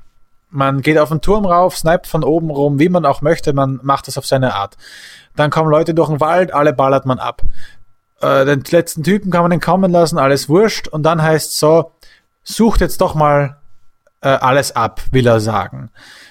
Mich hat er das nicht, äh, zu mir konnte er das nicht sagen, weil ich nicht in seinem, in dem Kreis dazu stand, weil Dutch von der Linde stand in, inmitten dieses ganzen Massakers mit seinen Leuten mhm. und ich war am Looten der Körper weil halt, da hat schon ein paar Leute hier abge, abgeschossen und irgendwann sagt immer, Arthur, come over here. Und dann dachte ich mir so, alter Scheiße, lass mich die Leute ausrauben. Ich dachte, klar, das ist vielleicht nicht das Vorgehen äh, von Outlaws. Die würden nicht an jeden einzelnen Körper dann umdrehen und die einzelnen Patronen, die eh automatisch aufgesammelt werden. Aber nicht jede einzelne Tasche umdrehen, aber ich wollte das so machen. Ja, Arthur, come over here. oh Mann, jetzt lass mich in Ruhe. Und dann. Das hat äh, mich auch total genervt, vor allem, weil du am Anfang auch so unglaublich wenig finanzielle Mittel hast. Ne? Ja, und du weißt nicht, wie es funktionieren wird. Und da bist du erstmal darauf vorbereitet, alles zu nehmen. Also bei jedem Skyrim hat man erstmal die Taschen voll mit Helmen und Eimern, bis man irgendwann mal weiß, was man braucht und was man nicht braucht. Und dann muss man erstmal weiß, was die Helme und was die Eimer sind. ja, genau. ähm, was ich dann noch gut fand, äh, also nicht so gut fand, war, als die Mission zu Ende war, kommt immer so ein kleines, hey, Mission bestanden. Dann kannst du Start mhm. gedrückt halten für die Information. Und in der Information steht drin, du hast eine Trophäe dafür erhalten, also ein, äh, eine Medaille. Und mhm. du bekommst nämlich Medaillen, nachdem wie du die Mission abgeschlossen hast. Da gibt's nämlich Ziele, sowas wie in der äh, alte Freunde, sowas wie lande 15 Kopfschüsse. Fange und fessle Kieran. drauf geachtet, ne? Äh, ich habe ich dann schon, ich habe es nicht gemocht. Fange und fessle Kieran innerhalb von 45 Sekunden. Schließ die Mission innerhalb von 15 Minuten und 30 Sekunden ab. Töte mit einem Dead Eye Einsatz drei O'Driscolls. Und schließ die Mission ab, ohne Gesundheitsgegenstände zu benutzen. Und ich habe nichts dagegen, äh, wenn so kleine einzelne Challenges drin sind. Wenn ich dann merke, oh, ich hätte das auch ganz anders machen können. Aber ich mag's nicht, wenn ein Zeitstempel drauf ist. Weil ich bin, mhm. ich will kein Speedrunner sein und ich will nicht eine Vor allem nicht von Red Dead. Nee, und ich will keine Bronzemedaille kriegen, nur weil ich mir, äh, weil ich mich in den Kopf schießen lassen wollte und weil ich schön von hinten snipern wollte. Das war da ein, ein weiterer Punkt, wo ich gedacht habe, das ist eine Sache, die nicht ganz ins Spiel reinpasst. Diese Bewertung. Das ist schon wie so ein Mobile Game, ne? Was für ein Game? Fast schon wie so ein so Mobile-Game. Um alle Ja. Sterne zu kriegen, musst du noch das und das machen. Ja, genau, genau. Und da dachte ich mir, es, ich habe nichts dagegen, also die, diese, diese komischen Sterne, also Medaillen, sind mir egal. Die haben irgendeine Auswirkung später mal. Oder damit kriegt man irgendwas mal. Ich weiß es nicht. Mir ist es wurscht. Und es hat auch keinen Auswirkung auf das Spielgeschehen. Es ist interessant, wenn man merkt, oh cool, anscheinend kann man diese Person überleben lassen oder cool, ich kann das machen, ohne alle jemanden zu alarmieren. Irgend sowas. Das ist cool. Aber nicht, wenn es dann heißt, bitte sei schnell, du warst zu langsam. Schnecke, du. Ja. Okay, da, soll, soll ich jetzt kurz loswerden, was ich äh, von Ja. der Missionsstruktur im Allgemeinen halte, oder Ja. wollen wir das noch auf später verschieben? Ähm, na, kannst du ja machen, weil dann können wir mehr mit der Story fortfahren. Okay. Ähm, das ist halt auch was, was ich unglaublich enttäuschend fand, nämlich die Missionsstruktur des Spiels, weil ähm, 90 bis 95 Prozent der Missionen gefühlt in dem Spiel laufen nach Schema F ab. Du kriegst Expositionen, reitest mit deinen Leuten los, je nachdem, wer halt anwesend ist für die Mission. Ähm, dann hast du ein Shootout und dann reitest du zurück und redest wieder mit Leuten. Und nach diesem Schema laufen fast alle Missionen ab. Damit äh, hätte ich nicht in jedem Spiel ein Problem. Aber eine Sache, die mich unglaublich überrascht hat, und hier kommt ein bisschen zum Tragen, dass ich äh, halt keine Rockstar-Spiele bis jetzt gespielt habe, bis auf die ganz alten GTAs. Weil alle, die GTA und was weiß ich nicht gespielt haben, haben mir gesagt, ja, das ist halt Rockstar, die sind doch immer so. Das Schießen an sich macht ja überhaupt keinen Spaß. Das Okay, ist ja mal, sowas von runtergedummt. Also du, du hältst im Grunde genommen den, den Anvisieren-Knopf und äh, der, wenn du auch nur eine grobe Richtung von einem Gegner hältst, äh, visiert Arthur Morgan automatisch für dich die Brust an. Wenn du dann irgendwie das Gefühl hast, das ist dir äh, noch nicht gut genug, dann kannst du mit dem Stick so ein bisschen nach oben flicken und versuchen, einen Headshot zu machen. Aber im Grunde genommen ist es wirklich nur in Deckung gehen, Zielen drücken, abdrücken. Deckung gehen, Zielen drücken, abdrücken. Und immer wieder diese monotone Art. Ich habe irgendwann sogar aufgehört zu versuchen, Headshots zu machen und habe äh, in so einen langen Feuergefechten mir nebenbei YouTube-Videos aufgemacht, weil es spannender war, nebenbei noch ein YouTube-Video zu gucken, weil ich halt die ganze Zeit nur diese monotone Tätigkeit immer und immer wieder gemacht habe. Aber so lange dauern die, aber so lange dauern doch die ganzen Schützenfeste gar nicht. Ich übertreibe jetzt ein bisschen, aber Ja, ja. das ist halt wirklich, ich habe in dem Spiel teilweise wirklich nebenbei Podcasts gehört und so. Ähm, weil das ist einfach, wie, ich, es ist mir unbegreiflich, dass ein Spiel mit so unglaublich viel Auge für Detail, das die Mechanik, die du am häufigsten ausführst in dem Spiel, so schlecht macht. Das, das verstehe ich Hm. Das hatten nicht. sie im Vorgänger schon. Und beim Vorgänger hat einer mal erzählt, er begreift vielleicht, warum sie das machen. Einerseits klar, vielleicht als, als Zielhilfe ein paar sind einfach schlecht im Schießen, aber du bist ja jemand, der eigentlich sehr gut im Schießen ist. Von dem her ist es halt in dem Sinne einfacher. Ich weiß nicht, kann man es ausschalten? Ich weiß es nicht. Ich glaube, man kann Aim Assist nämlich ausschalten. Das würde mich eigentlich schon ein bisschen wundern, wenn das nicht gehen würde. Ähm, es macht halt so eine, ein bisschen ein, äh, ich bin der, äh, ich bin jemand, der echt gut mit der Knarre umgehen kann. Ich schaue kurz hervor, Ziele, bumm, fertig, Headshot. Was du ja auch, es gibt aber zwei Sachen, die du noch machen kannst. Das erste ist eben durch das Dead Eye, wo du eben dann diese Ziele mit einem Gewehr in extrem schneller, in extrem stylischer Folge machen kannst, wo du rauskommst und du verteilst gleich mal drei, vier Headshots von anreitenden Pferden, die, stei die, die äh, steigen gerade mal vom Pferd ab, springen herunter und landen mit einem Headshot. Das sieht einfach geil aus, vor allem wenn dann die Kamera so ranzoomt und du äh, siehst, wie das Hirn raus, also sowas, nicht ganz Blut vor allem. Mhm. Aber das dritte ist, du hast auch äh, Blindfeuer. Hast du jemals Blindfeuer benutzt? Also sprich einfach nur geschossen, wo er aus der Hüfte Nee, schießt. wozu wie halt doch? Das ist doch aus, ohne, also ich meine, ich wüsste nicht, wozu ich Blindfeuer Weil, benutzen sollte. erstens, weil es verdammt viel schneller ist. Du zielst nicht mehr und zielst jeden einzelnen so kusch, dusch, sondern du nimmst wirklich so weil du aus der Hüfte das Aber- machst. Aber triffst du die Leute denn damit auch? Ja, du hast auch ein, also es ist kein Auto, ähm, Auto-Aim, aber er zielt schon dahin, wo halt äh, der, der Punkt hin zeigt. Das heißt, ich habe Das das ist ja dann noch einfacher. Ähm, ja, du bist nicht ganz so genau. Also du kannst schon mal ein paar Leute brauchen ein paar Schu Kugeln mehr, weil du sie einfach irgendwann an der Seite triffst. Also ich hatte eine Szene, da bin ich rumgeritten und plötzlich kam ich an ein Lager von Leuten, die halt so fast wie Kannibalen draußen Leute äh, äh, tot liegen hatten und massakriert Mhm. hatten, wo man auch später, wo man auch am Anfang des Spieles eine Figur, also eine tote Person findet, die wahrscheinlich dorthin gehört.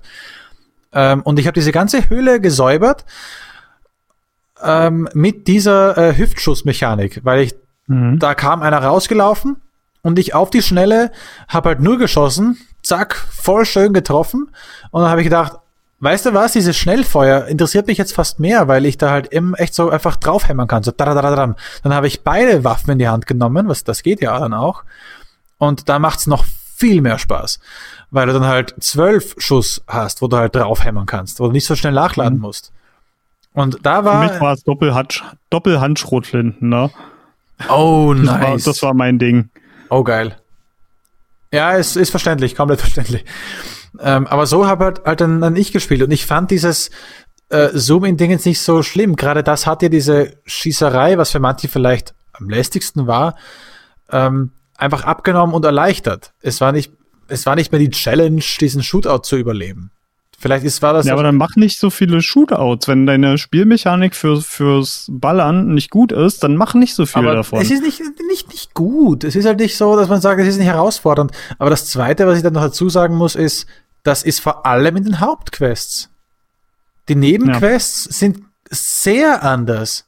Und nicht mi- immer mit Schießerei. Ich erinnere nur an den Typen, der Tierfotos macht. Oder an den Typen, der ein Experiment machen will. An den Typen, der äh, Boote steuern möchte. Äh, da, äh, an, das, an das Saufspiel. Okay, das ist eine Hauptmission gewesen. Aber es gibt sehr viele Missionen, wo du eben nicht schießen musst. Und Mhm. wenn du nur die Hauptquest verfolgst, dann kommst du halt zu sehr aufrüttelnden Ereignissen, wo dann halt meistens Waffengewalt spricht. Und ich glaube, da ist halt auch der große Unterschied. Äh, Leute, die dem Podcast vielleicht schon ein bisschen länger folgen, werden das wissen, aber für alle anderen erkläre ich es nochmal. Ähm, ich bin jemand, der spielt Spiele fast immer für die Story durch. Manchmal für große Herausforderungen, wie das dann zum Beispiel bei einem Fury der Fall ist. Oder bei man vielleicht auch in gewissen, gerade bei einem Dark Souls. Ähm, aber so die, der Hauptdraw für mich sind, sind Stories. Und äh, für mich hat eine Story auch immer eine gewisse Dringlichkeit. Und bei Open-World-Spielen, die mir gefallen, was jetzt zugegebenermaßen auch nicht so viele sind, ähm, die spiele ich meistens zweimal durch. Weil zum Beispiel bei einem Witcher 3 Ja. war die Hauptquest für mich, hatte so eine emotionale Dringlichkeit, dass es für mich absolut nicht in Frage gekommen ist, Nebenquests zu machen. Und so spiele ich meine Spiele eigentlich immer durch. Hauptquest, Hauptquest, Hauptquest, Nebenquest nur, wenn es sich vielleicht mal nebenbei ergibt. Aber Nebenquests mache ich kaum. Aber meinst du jetzt Und- äh, emotionale Dringlichkeit vom Hauptcharakter her oder von dir persönlich her? Ähm, sowohl als auch. Also zum einen will ich halt wissen, wie die Hauptgeschichte weitergeht. Und Okay. gerade bei einem Spiel wie Red Dead, was ja sowieso schon so unglaublich lang ist, ähm, also ich habe irgendwas zwischen 50 und 60 Stunden für den, den Playthrough gebraucht und äh, da waren fast keine Nebenmissionen dabei und fast keine Open World, äh, einfach Open World Spielereien dabei.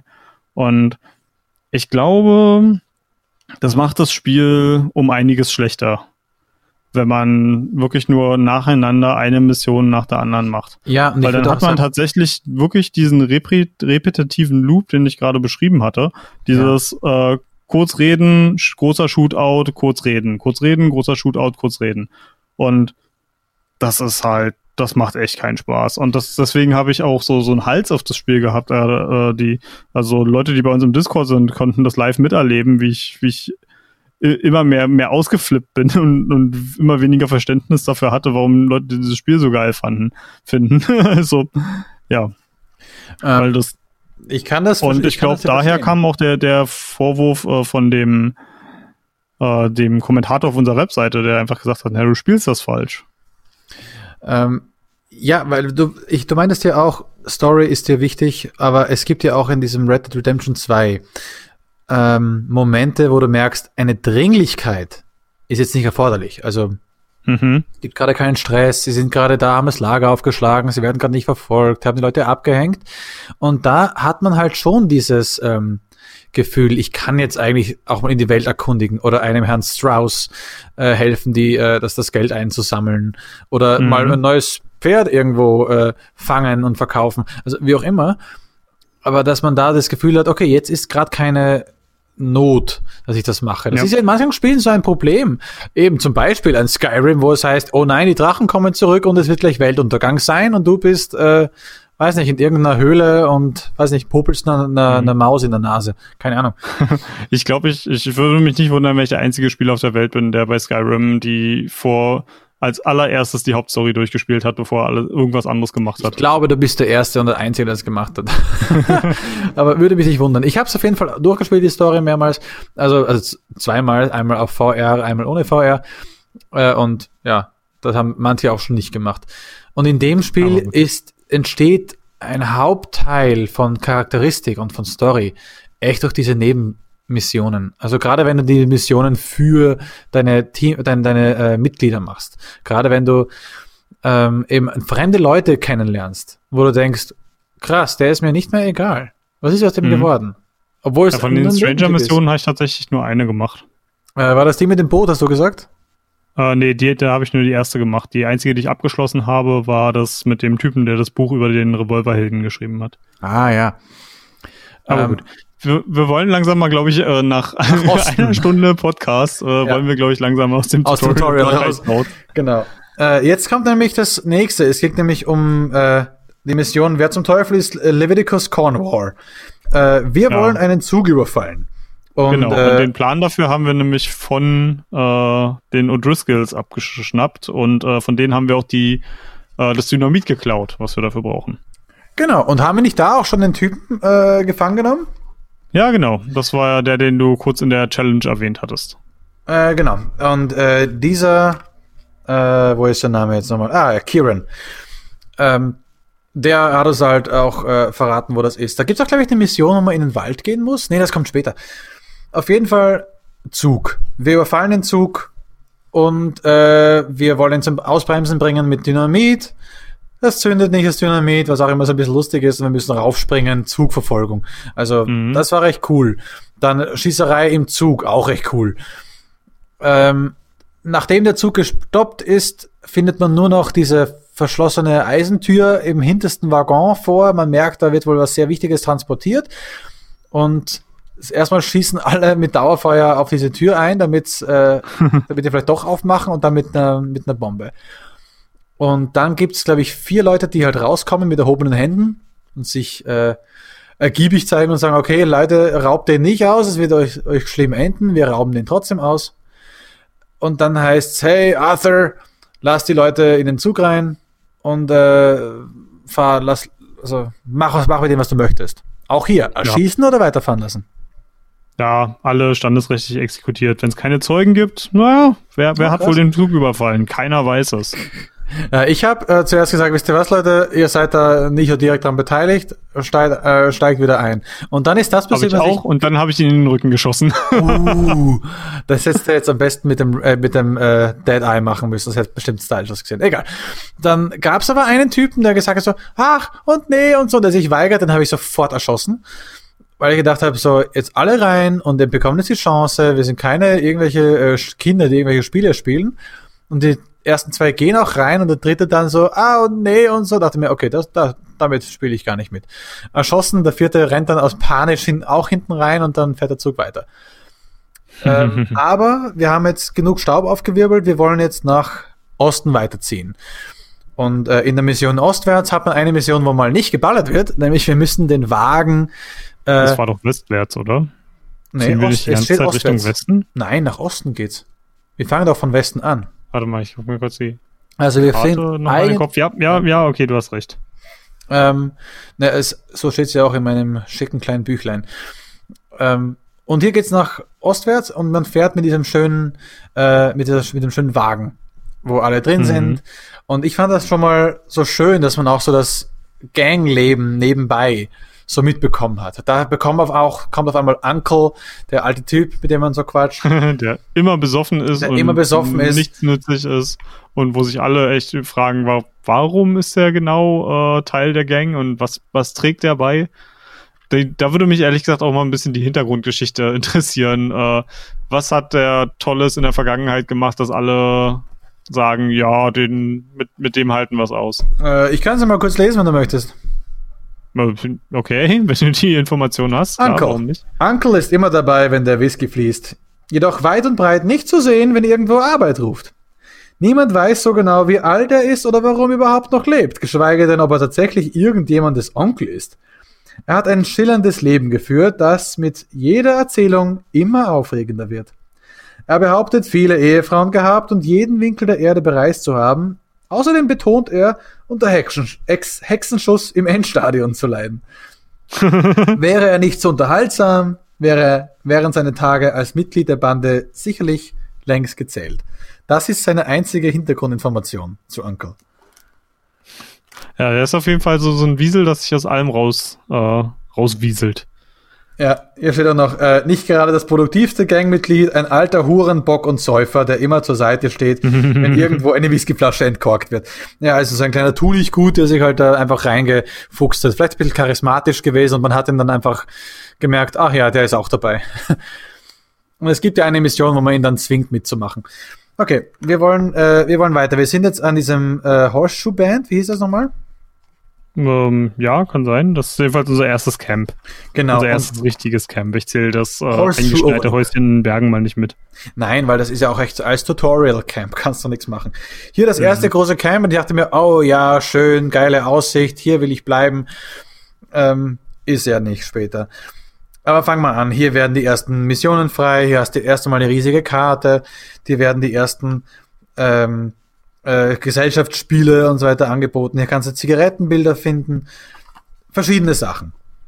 Mhm. Ähm, eine Mission, auf die ich kurz kommen möchte, die mir so die Charaktere schön gemacht hat, war, wo man mit den Ladies in die Stadt fahren muss, nach Valentine.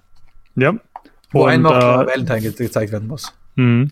Da wird einem auch so richtig schön äh, dargestellt, dass die es auch faustdick hinter den Ohren haben, weil ja. die die Lieder, die die singen, ey, so unglaublich geil.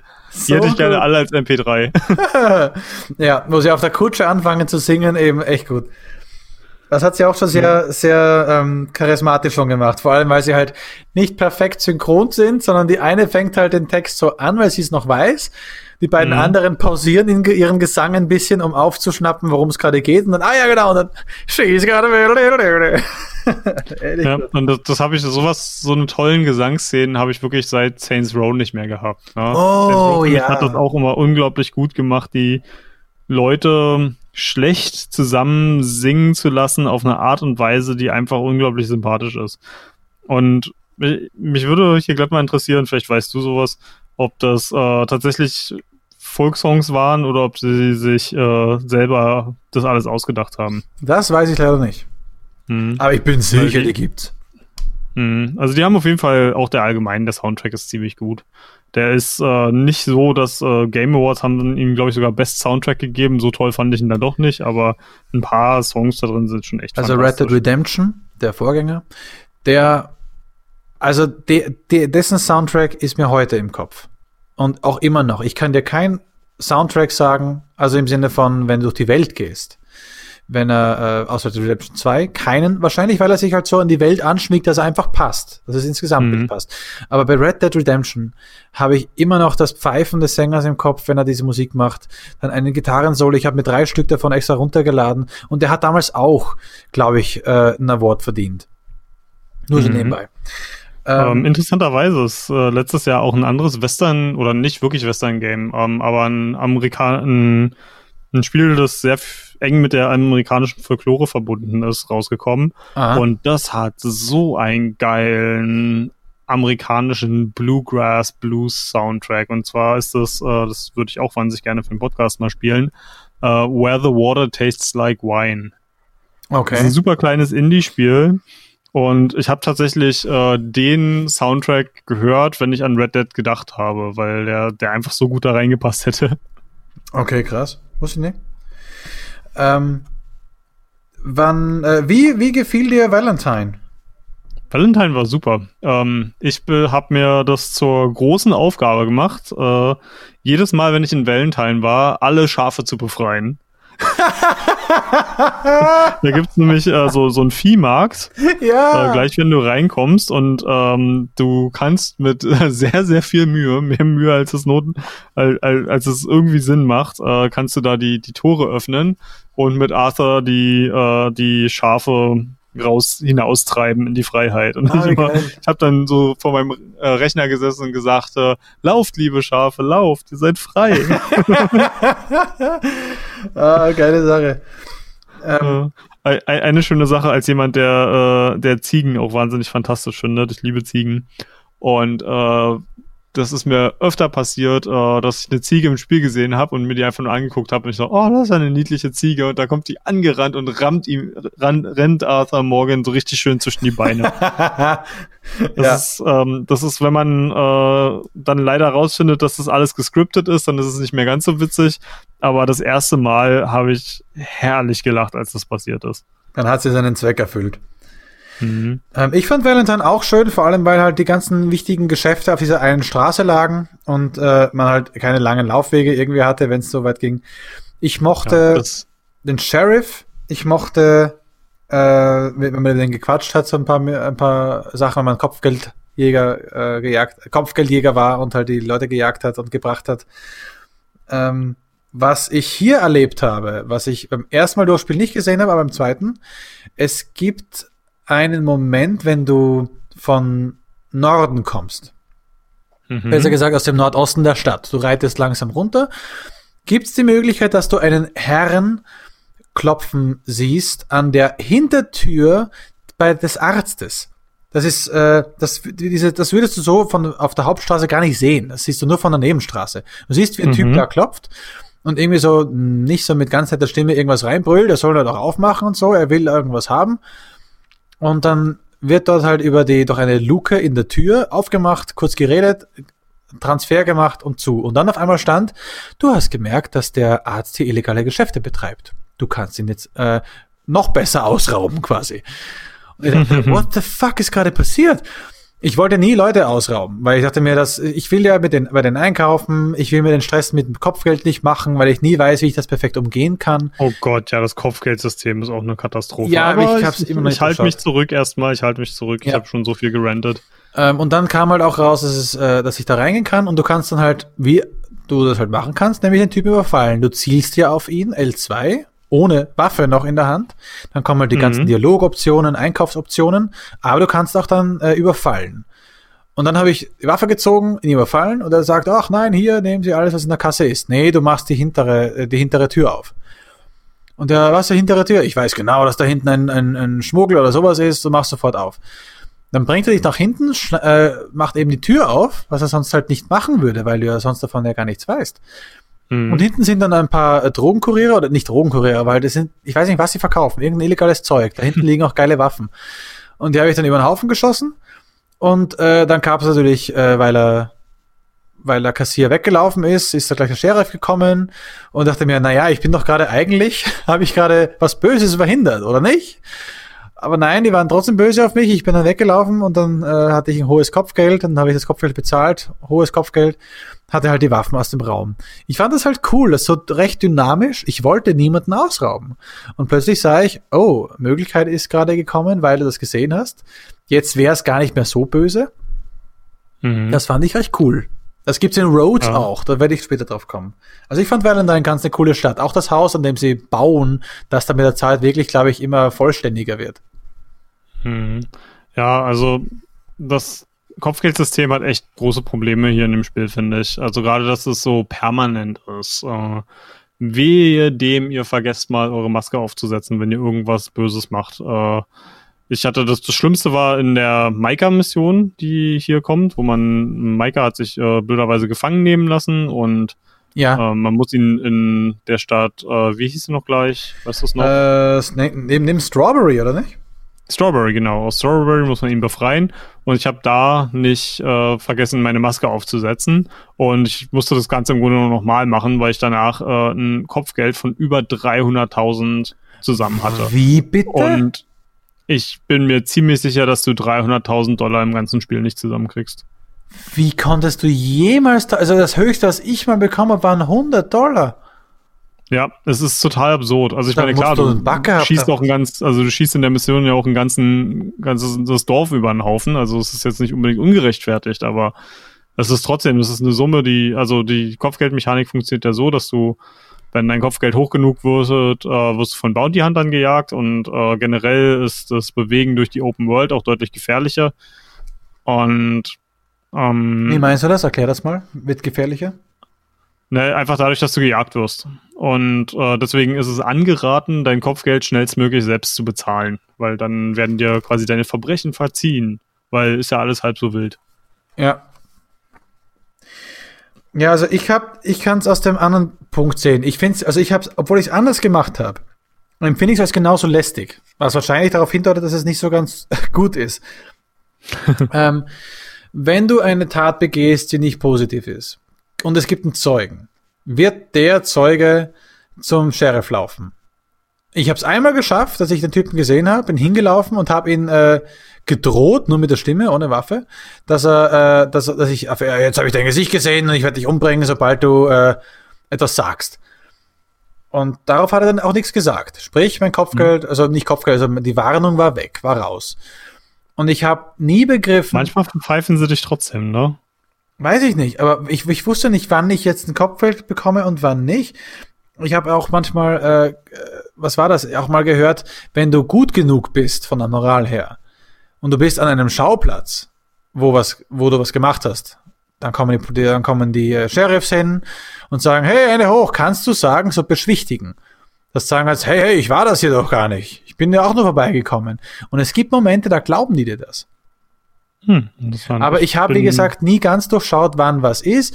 Einmal, das fand ich richtig scheiße, da war ich richtig sauer aufs Spiel. Äh, ich hatte, Kenn ich das Gefühl. ich war richtig sauer aufs Spiel. Ähm, das gab eine Szene mit äh, in Valentine. Du gehst nach den Hauptmissionen irgendwann im freien Spiel, nicht sofort, gehst du in den Salon rein. In der Sekunde kommt ein Typ aus dem Salon raus und rempelt dich an, Schulter, Schulter. Und dreht sich um und meint so, äh, Alter, kann der wohl nicht angehen, äh, äh, äh, ich mach dich fertig und so. Und du kannst halt, ich glaube, du kannst dem gar nicht entrinnen. Und du gehst halt raus auf die Straße, ja, ein Duell und so weiter. Und die Leute stellen sich schon auf, weil, ja, geil, wieder was los ist äh, in der Stadt, in Valentine. Und der Typ will seine Waffe ziehen und fällt bewusstlos hin, weil er vollkommen betrunken ist. fällt einfach platsch in den Matsch, weil es geregnet hat, wirklich schön Matschepampe. Und äh, ich habe dann da gedacht, ja, lustig, coole Idee, gab auch viele solche Momente, aber da war das, fand ich witzig. Und dann sehe ich, dass hinter dem Typen eine Kutsche anfährt. Und äh, zwei Pferde, Reiter, Kutsche und die bleiben stehen, weil sie nicht vorbeikommen. Und ich habe mir gedacht, so, naja, eigentlich schon scheiße für den Typ, dass er so im Matsch liegt. Und habe ihn aufgehoben und wollte ihn halt neben, zwischen die Häuser rein halt ins Gras legen. Hebe ihn auf und noch bevor ich ihn absetze, hat er, irgendwer dich beobachtet, wie du jemanden entführen wolltest. Und rennt zu, zum Sheriff. und der Sheriff hat einfach gedacht, Alter, was? Ich habe den erstens vom äh, äh, Ersaufen gerettet, der wäre sonst im Gatsch wahrscheinlich ersoffen. Und zweitens konnten die Leute weiterfahren, also habe ich auch quasi die, die, die Wirtschaft hier dadurch angekurbelt. Was ist das jetzt? Und dann, ja, hat er mir halt, wollte ein paar Dollar von mir haben, wo ich dann gesagt habe, alter Schwede, kann er wohl nicht sein. Hm. Da Also ganz extrem finde ich es äh, tatsächlich in der großen Stadt, in die man später kommt, wo tatsächlich jede Kleinigkeit dazu führt, dass du äh, ein Kopfgeld bekommst. Und man, man kann sich durch diese Stadt auch kaum schnell durchbewegen, wie man das in anderen Spielen gewohnt ist, ohne irgendwelche Leute anzurempeln, die dann gleich aggressiv werden. Und das ist, also ich fand es wirklich Also belastend. ich habe sonst, ich glaube, einmal oder zweimal Leute angerempelt, aber die sagen dann meistens sowas wie, hey, pass auf. Also ich hatte sonst nie Probleme damit. Also Mhm. in den Momenten halt. Ich weiß nicht warum, vielleicht, was für eine Moral hattest du durchs Spiel hindurch? äh, immer ganz leicht Tendenz zum Negativen, aber wirklich ganz, ganz klein bisschen von der Mitte weg. Ah, okay. Nee, bei, bei mir war es, ich war immer so auf dem, auf dem guten Stand, oberes Drittel, würde ich jetzt sagen. Oder so, nee, Mhm. oberes Viertel sogar. Ja, gut. Ähm, ich würde gleich äh, gerne mal mit den signifikanten Missionen aus dem ersten, nee, zweiten Kapitel jetzt weitermachen. Ja, Aber vor eine Sache sagen, äh, nämlich als du das äh, vorhin schon mal erwähnt hattest, mit dem alle wichtigen Geschäfte sind in der einen Hauptstraße. Und da möchte ich mal einmal ganz groß das wichtigste Geschäft in Red Dead überhaupt erwähnt haben, nämlich der Barbier. Ja, natürlich muss unser Fabi den Barbier erwähnen. Also zum einen bin ich ja sowieso ein riesengroßer Fan von Character Customization in Spielen und ähm, ich bin jemand, der meistens weibliche Charaktere spielt in Spielen, weil ich selten einen männlichen Charakter machen kann, der mir gefällt. Und Red Dead ist eines der wenigen Spiele, wo ich einen Typen gestalten kann, der ganz nach meinem Geschmack ist. Und äh, ein wichtiges ein wichtiger Punkt dabei äh, sind die Bärte. Und Manometer Red Dead hat so geile. Das ist das allererste Spiel, das ich je gespielt habe, wo ich meinen weirdo Hipster-Bart nachbauen konnte. Ne? Ja. Also die Zuhörer können mich ja nicht sehen, aber ich habe halt einen riesengroßen Vollbart mit einem gezwirbelten Schnurrbart. Und dass ich das hier nachbauen konnte, ne, das ist halt so sowas selten, ne? Das, das hat mir unglaublich toll gefallen, ne? Und auch die, der Kleidungsstil, den finde ich total fantastisch. Ich bin halt jemand, der zu seltenen Anlässen zwar nur, aber wenn ich kann, auch gerne mal so, so Anzüge trage, die ein bisschen old-fashioned sind. Ich habe einen barocken Anzug und okay. auch mit Weste und allem. Und auch später hier in Red Dead kann man sich halt auch so edel kleiden, ähnlich wie ich das manchmal tue. Ähm, und Cowboy-Stiefel finde ich sowieso total geil. Und mein einziger meine einzige Mini-Kritik daran wäre, es gibt keinen guten Zylinder in dem Spiel. Es gibt mehrere Zylinder, die man kaufen kann, aber es gibt keinen, ja. der wirklich cool aussieht. Ähm, dazu muss ich sagen, ein Customization, das mich sehr geärgert hat. Es gab, zumindest bis jetzt, keinen Poncho. Ja, da, da hast du recht. Und ne? ich bin so sauer. Das erste, was ich machen wollte, war, ich wollte mir einen verdammten scheiß Poncho umlegen. Es gab ja, keinen. Kann, kann sein, dass äh, Javier den einzigen Poncho in den Vereinigten Staaten hat. das ist sehr gut möglich. Ja, ich hatte es, weil ich bin, da habe ich es schade gefunden. Ja, siehst du? Ich habe keinen vernünftigen Zylinder und du kriegst keinen Poncho. So haben Scheiß wir alle so unsere kleinen WWchen. Ja. ja, aber in Red, Dead Redemption, in Red Dead Redemption gab's den nämlich. Da hatte man so einen Poncho. Und das zweite, was es, äh, also konnte man anziehen konnte.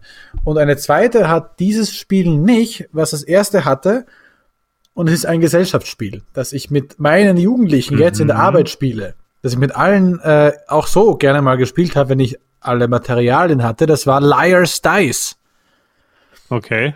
Ähm, was ein super simples Spielprinzip ist. Du hast fünf Würfel und einen Würfelbecher. Du würfelst, schaust deine Zahlen an und äh, jetzt geht's Reihe um. Jeder muss äh, schätzen, was unter allen Würfelbechern drin ist. Also einer sagt, ja, vielleicht ja, mindestens eine sechs. Der zweite muss höher gehen. Also er sagt so drei Dreien zum Beispiel. Und darauffolgende muss entweder wieder erhöhen oder er sagt, das stimmt nicht. Drei Dreien haben wir bestimmt nicht. Hm. Oder du sagst äh, sogar, drei Dreien stimmt ganz genau. Und dann muss man halt bei stimmt nicht und bei stimmt ganz genau aufdecken und nachzählen. Und der, der halt falsch angesagt hat, oder der, der äh, falsch gesagt hat, ja, das ist bestimmt falsch und das war doch richtig, der verliert einen Würfel. Haben wir nur noch vier. Und dann mhm. geht das Spiel weiter. Und das ist so ein gutes Spiel. Also so fun. Das haben sie rausgenommen. Und da fand ich echt schade. Und das Arge ist, im Spiel sagt irgendwann sogar mal, ähm, na, na, na, unser lieber, lieber Hauptcharakter, mhm. Äh, zwe zweiter Charakter, diesen, ähm, also der Hauptcharakter vom ersten Teil. Ach so, ähm, äh, John. Mann.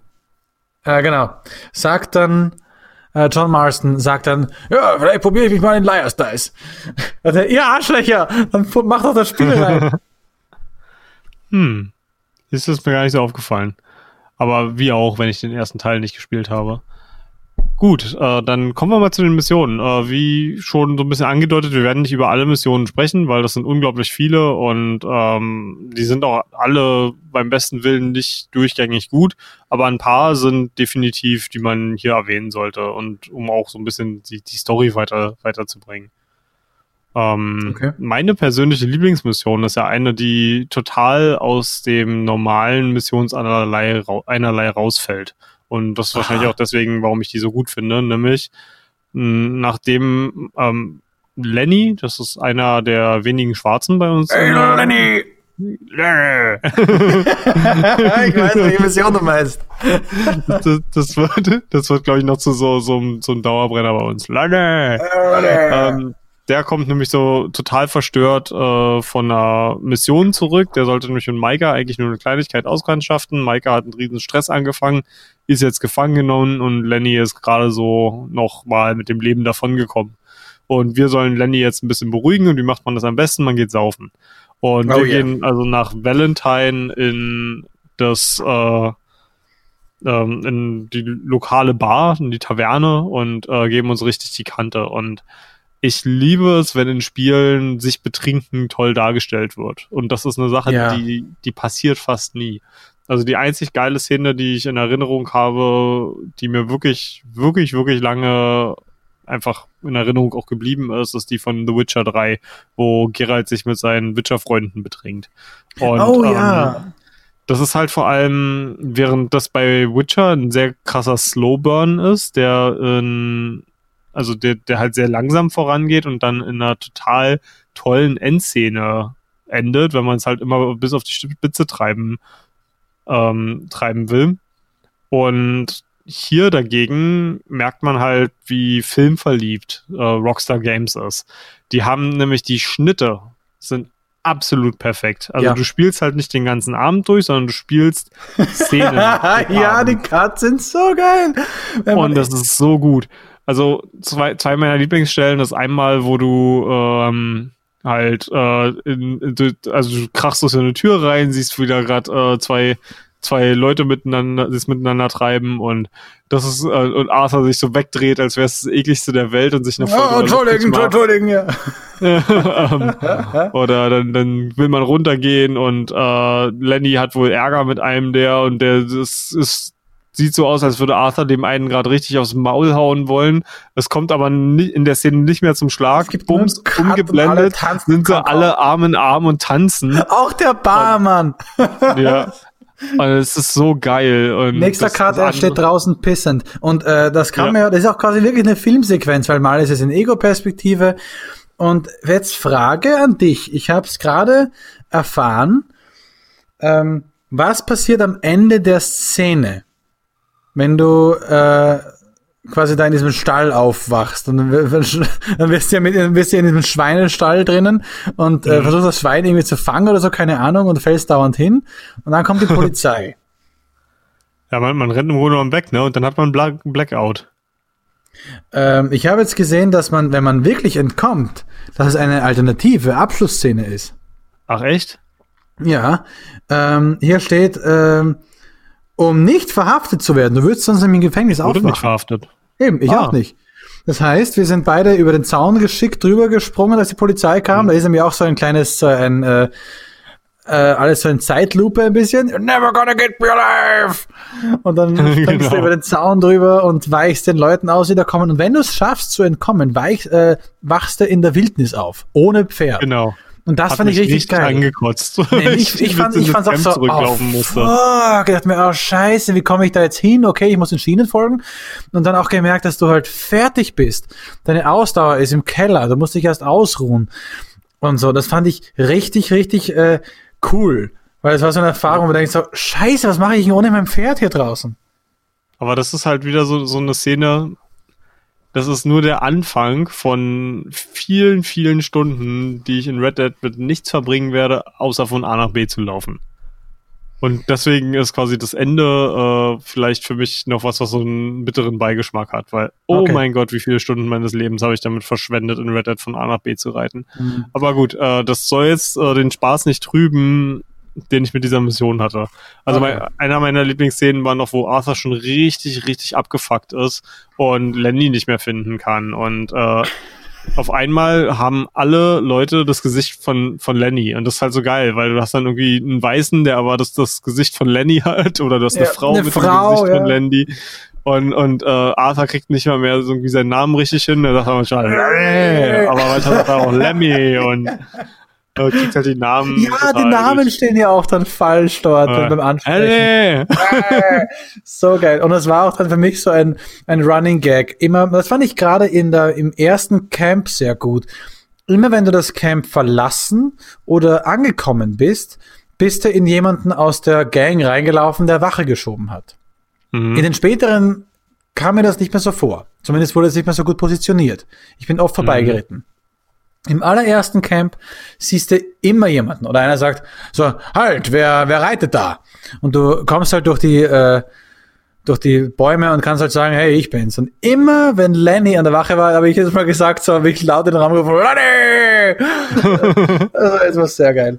Ähm, ja. Eine andere ähm, Mission, die in dem zweiten Kapitel mir noch wichtig war, ist die Mission für Kieran.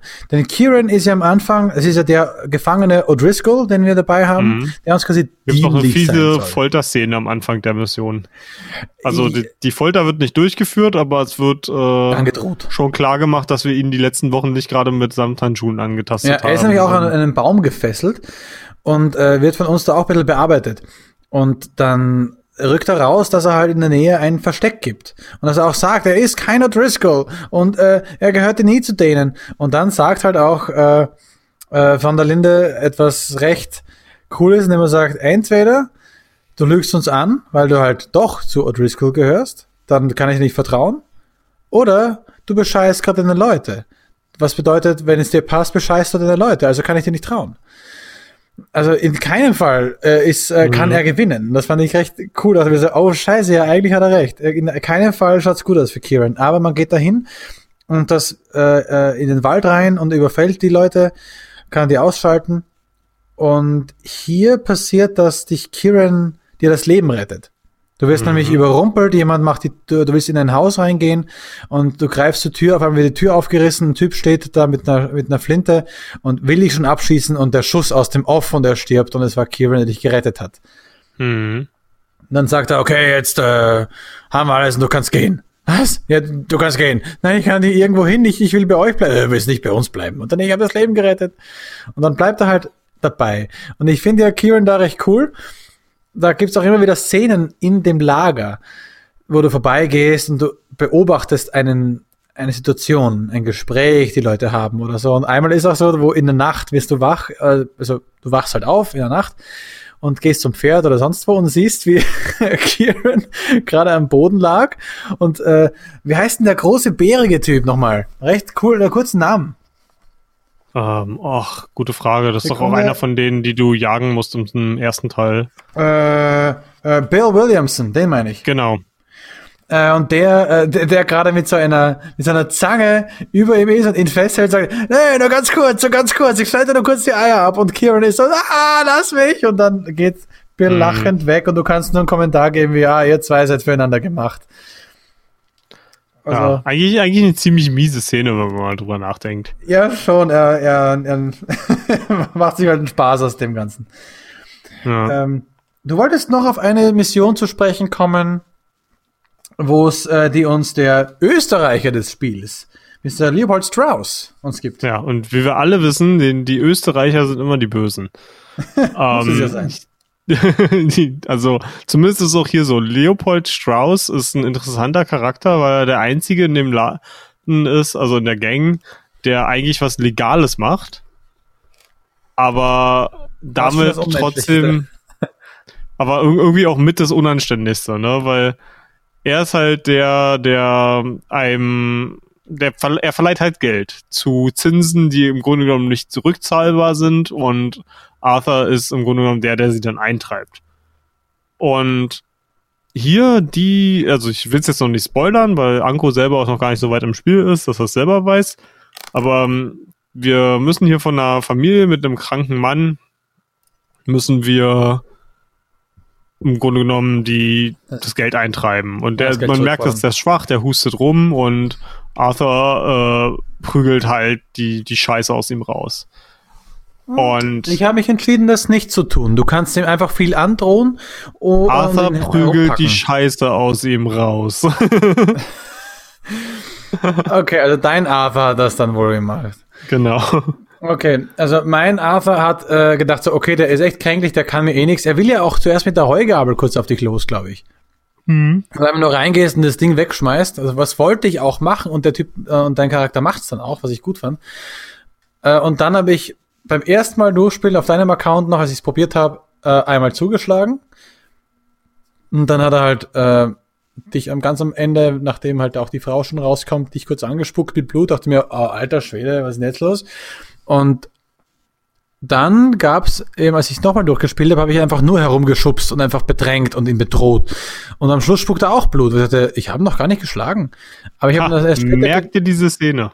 Ich weiß, dass diese, äh, dass er ja äh, krank war. Ich weiß, ich war ein zweites Mal noch da, wo man ein zweites Mal ihn besuchen wird und wo diesmal nur noch die Frau und der Sohn da ist. Und dass der, ähm, dass der Mann gestorben ist weil mhm. er halt mhm. super krank war. Und die Frau müsse jetzt äh, das Geld quasi trotzdem entrichten. Er sagt auch, naja, dann man hätte nicht die bei den Leuten, falschen Leuten die Schulden machen sollen. Mhm. Mitgehangen, mitgefangen. Und äh, was war an der Szene was Besonderes oder kommt das später noch? Nee. Die Szene, wo er dich anspuckt, merkte die einfach. Okay. Mehr sage ich dazu nicht, weil es ein Riesenspoiler ist. Ah, okay. Aber ja, die Quest an sich ist total bescheuert, weil du, du kommst halt später, kannst du die halt auch noch wiederfinden und dann prostituiert sich die Frau und der Sohn arbeitet sich in den Minen tot und Arthur kann dann versuchen irgendwie die Sache wieder gut zu machen, indem er ihnen Geld gibt und ach, ich weiß nicht. Ich finde, Arthur, du bist ein schlechter Mensch. Gestehst dir doch einfach ein. Hm. Weißt du, das ist halt irgendwie so, da, da ist so eine Dissonanz für mich, aber da kommen wir dann in, in der nächsten Episode drauf, wenn es auch Richtung Ende geht. Weil, ja, da gibt's einfach, ich habe Probleme mit dem, wie Arthur sich gen Ende verhält, wenn man bedenkt, äh, was für ein schlechter Kerl er eigentlich ist. Und ja, deiner ist, deiner ist nicht ganz so schlimm wie meiner, ja. aber seien wir mal ganz ehrlich, er ist trotzdem ein schlechter Mensch. Äh, eine sehr wichtige, für mich sehr wichtige Mission da drin ähm, ist die Mission, die man für die Frau macht, wo auf einmal ein Brief bei dir aufschlägt. Ach ja, für seine ehemalige Geliebte. Genau. Ähm, und da hat er auch so einen Anflug und ich dachte mir, ist es jetzt, weil ich eigentlich recht nett immer herumgehe oder ist es immer so? Ich dachte, es ist immer so, weil er sagt ja, irgendwie, auch so. Ja, ja, dass er halt auch sagt, äh, nicht das die Mission, sondern dass er in der Mission auch sagt, dass er sich auch verändert hat, dass er die Dinge nicht mehr ganz so sieht, wie er sie früher gesehen hat. Und ich habe dann mhm. einen Arthur gespielt, der sich ähm, verändern will, der halt das ganze Leid schon gesehen hat. Der hat echt ein scheiß Leben hinter sich. Also zumindest, er hat ein scheiß Leben, Punkt. Und er merkt, mhm. dass er mhm. da irgendwie raus muss. Und er sieht, dass sein verblendeter Anführer irgendwann einfach nicht mehr den richtigen Fokus hat und vielleicht mhm. einem Gespenst nachirrt, die, das es nicht mehr gibt. Und ja, ich, mich, mich hätte vor allem, ja? Mich hätte halt vor allem auch in das interessiert, wie Dutch van der Lind war, bevor die Gang, also im Grunde genommen selbst am Anfang des Spiels ist die Gang ja schon in einem echt schlechten Zustand. Und mich würde interessieren, warum die so unglaublich äh, ja, alle so unglaublich viel Respekt vor ihm haben und warum er diese Loyalität inspiriert, weil hier am Anfang scheint das noch nicht so durch, aber Dutch ist unglaublich inkompetent. Mm, also es, ich, ich, ich habe äh, bei ihm reingelesen und es gibt ein paar Punkte, wo man sagt, okay, das, das spricht schon für einen großen Mann. Also was er war, er war immer ein, ein großer, in dem Sinne Verfechter von Freiheit. Er ist eigentlich ein charismatischer Typ, also im Sinne von aber er, auch er nur redet. von seiner Freiheit. Das ist halt das Ding, was mich er so anmacht. Aber er verkauft es immer so, als dass es für alle ist. Und er ist halt ein sehr ja. guter Verkäufer. Also das ist ein Horror, wenn du in ein Autogeschäft gehst und der Typ steht dir, dir entgegen. der wird dir jeden an und du glaubst seinen Worten irgendwann halt mal nicht. Aber er verkauft diese Autos, in dem Sinne wir dabei bei, jetzt bleiben, nicht an Erwachsene, sondern er verkauft sie an Kinder, weil er hat sehr viele Kinder aufgenommen. Ich kann das kurz mhm. mal da äh, rauslesen aus den ganzen Unterlagen, die ich da habe. Äh, früher hatte er die Vision, den Westen in eine Art anarchistische Utopie zu verwandeln. Er nahm Waisen und Straßenkinder unter seine Fittiche, brachte ihnen das Lesen bei, lehrte sie Selbstwertgefühl und die Bedeutung von selbstständigem Denken. Und natürlich nur im Rahmen seiner eigenen Ideologie. Während sie den Großteil seiner Drecksarbeit für ihn verrichteten. Ich lese jetzt nicht weiter, aber halt, er ist ein wahrer Lebenskünstler, äh, ein Idealist, ein, aber auch ein Charismat. Also er ist jemand, der Leute einnehmen kann. Er ist ein Führungscharakter in dem Sinn, dass er einfach reden, halten und schwingen kann und seine, seine Wellen, die er aussendet, auf andere Leute übertragen kann. Und das, Mhm. das, und wenn er halt auch noch ein paar Ideen hat oder wenn er halt ein paar Gründe hat oder so, dann kann das Leute anstecken. Und es ist halt ja, dann. wahrscheinlich. Also ja, gerade gerade wenn er sich äh, auf die Schwachen der Gesellschaft fokussiert, Ja. ne, da hat er natürlich ein, ein absolut gefundenes Fressen. Ja, weil die fressen ihm, wie gesagt, aus der Hand. Und Mhm. er, er, er hat auch nicht, also Lesen beibringen ist schon mal nicht schlecht. Und dass er auch sagt, hey, äh, freiständiges Denken ist wichtig, stimmt ja auch. Aber halt, dass er halt dann seine Aber- Vision so krass vertritt. Mhm. Aber er, sein Handeln zeigt ja eigentlich schon wieder, dass er eigenständiges Denken nicht wirklich gerne sieht, wenn die Leute nicht so denken, wie es ihm passt. ja, Also, das, da sprichst du was Wahres an. Ähm, selbst Hosea, der ähm, für ihn im Grunde genommen schon fast auf Augenhöhe mit ihm ist. Ähm, der ist oft deutlich konservativer als Dutch selbst. Und äh, selbst da, er regt sich permanent über Hosea auf und dass er halt gegen das spricht, was er macht. Und wenn das dann Leute wagen, andere Leute aus der Gang wagen, äh, halt zumindest eine andere Meinung auch nur zu haben, das nimmt er ganz, ganz schlecht auf und nimmt er sehr, sehr persönlich. Hm. Ja, das stimmt. Ähm, ich habe auch, also da kurz zu José, den fand ich, habe ich auch in unserem äh, Jahres-, Endjahres-Podcast als einen meiner besten äh, äh, Nebenpersönchen äh, wahrgenommen, weil ich den extrem gerne zugehört habe. Und auch hier habe ich halt, hier merkt man auch im Laufe des Spiels, und auch nur bis zum, auch schon bis zum dritten, bis zum vierten Kapitel, dieses, ähm, dass José auf einmal sieht, was aus diesem Mann wird. Dass auf einmal Mhm. merkt irgendwie, du, das wird's nicht spüren. Das wird Mhm. so nicht passieren. Und er merkt, er- und er, er zieht mit, weil er halt ein Teil davon ist. Und das ist so ähnlich wie jemand, der sich jemandem verpflichtet. Er tut's nicht, äh, er, er tut's dann so lange, wie er dabei ist. Er tut sich so lange, bis er merkt, okay, der Typ ist verrückt, ich gehe jetzt weg, sondern Mhm. er zieht mit, weil er mit ihm zusammen da durch das Ganze durchgeht. Bis aufs Blut, wenn es sein muss. Und er wird ihn versuchen, auf den richtigen Weg zu leiten, aber wenn es nicht klappt, dann klappt's halt nicht. Und das ist halt eine Mhm. Sache, die ich bei ihm sehr hoch eingeschätzt habe. Aber ja, jetzt haben wir gut Mhm. zwei gute Charakteristika da gemacht. Ja. Ähm, eine Mission, die auch noch echt wichtig ist, äh, ist, dass wir Sean befreien. Sean ist ein Gangmitglied, das wir zurückgelassen haben bei der letzten Mission. Und wir befreien ihn im Grunde genommen aus Blackwater, was Ah, äh, für Leute, die das, äh, den ersten Teil gespielt haben, die werden vielleicht feststellen, hey, kenne ich doch, ne? Ja. Weil tatsächlich das Gebiet des ersten Teils ist, ich nehme mal an, in verkleinerter Form, äh, hier auch im zweiten Teil enthalten. Ähm, und ja, wir müssen Sean da rausholen. Und Sean ist so ein stereotypischer Ire, der sehr unterhaltsam ist, äh, Mhm. der ähm, der YouTuber und Musiker Miracle of Sound, selber Ire, der, den höre ich auch ganz gerne in seinem Podcast. Äh, der hat sich da mal wieder herrlich drüber aufgeregt. Also für aus der Sicht eines Iren äh, ist der wahrscheinlich äh, ein bisschen anmaßend, so wie, wie die meisten irischen Charaktere in, in Medien.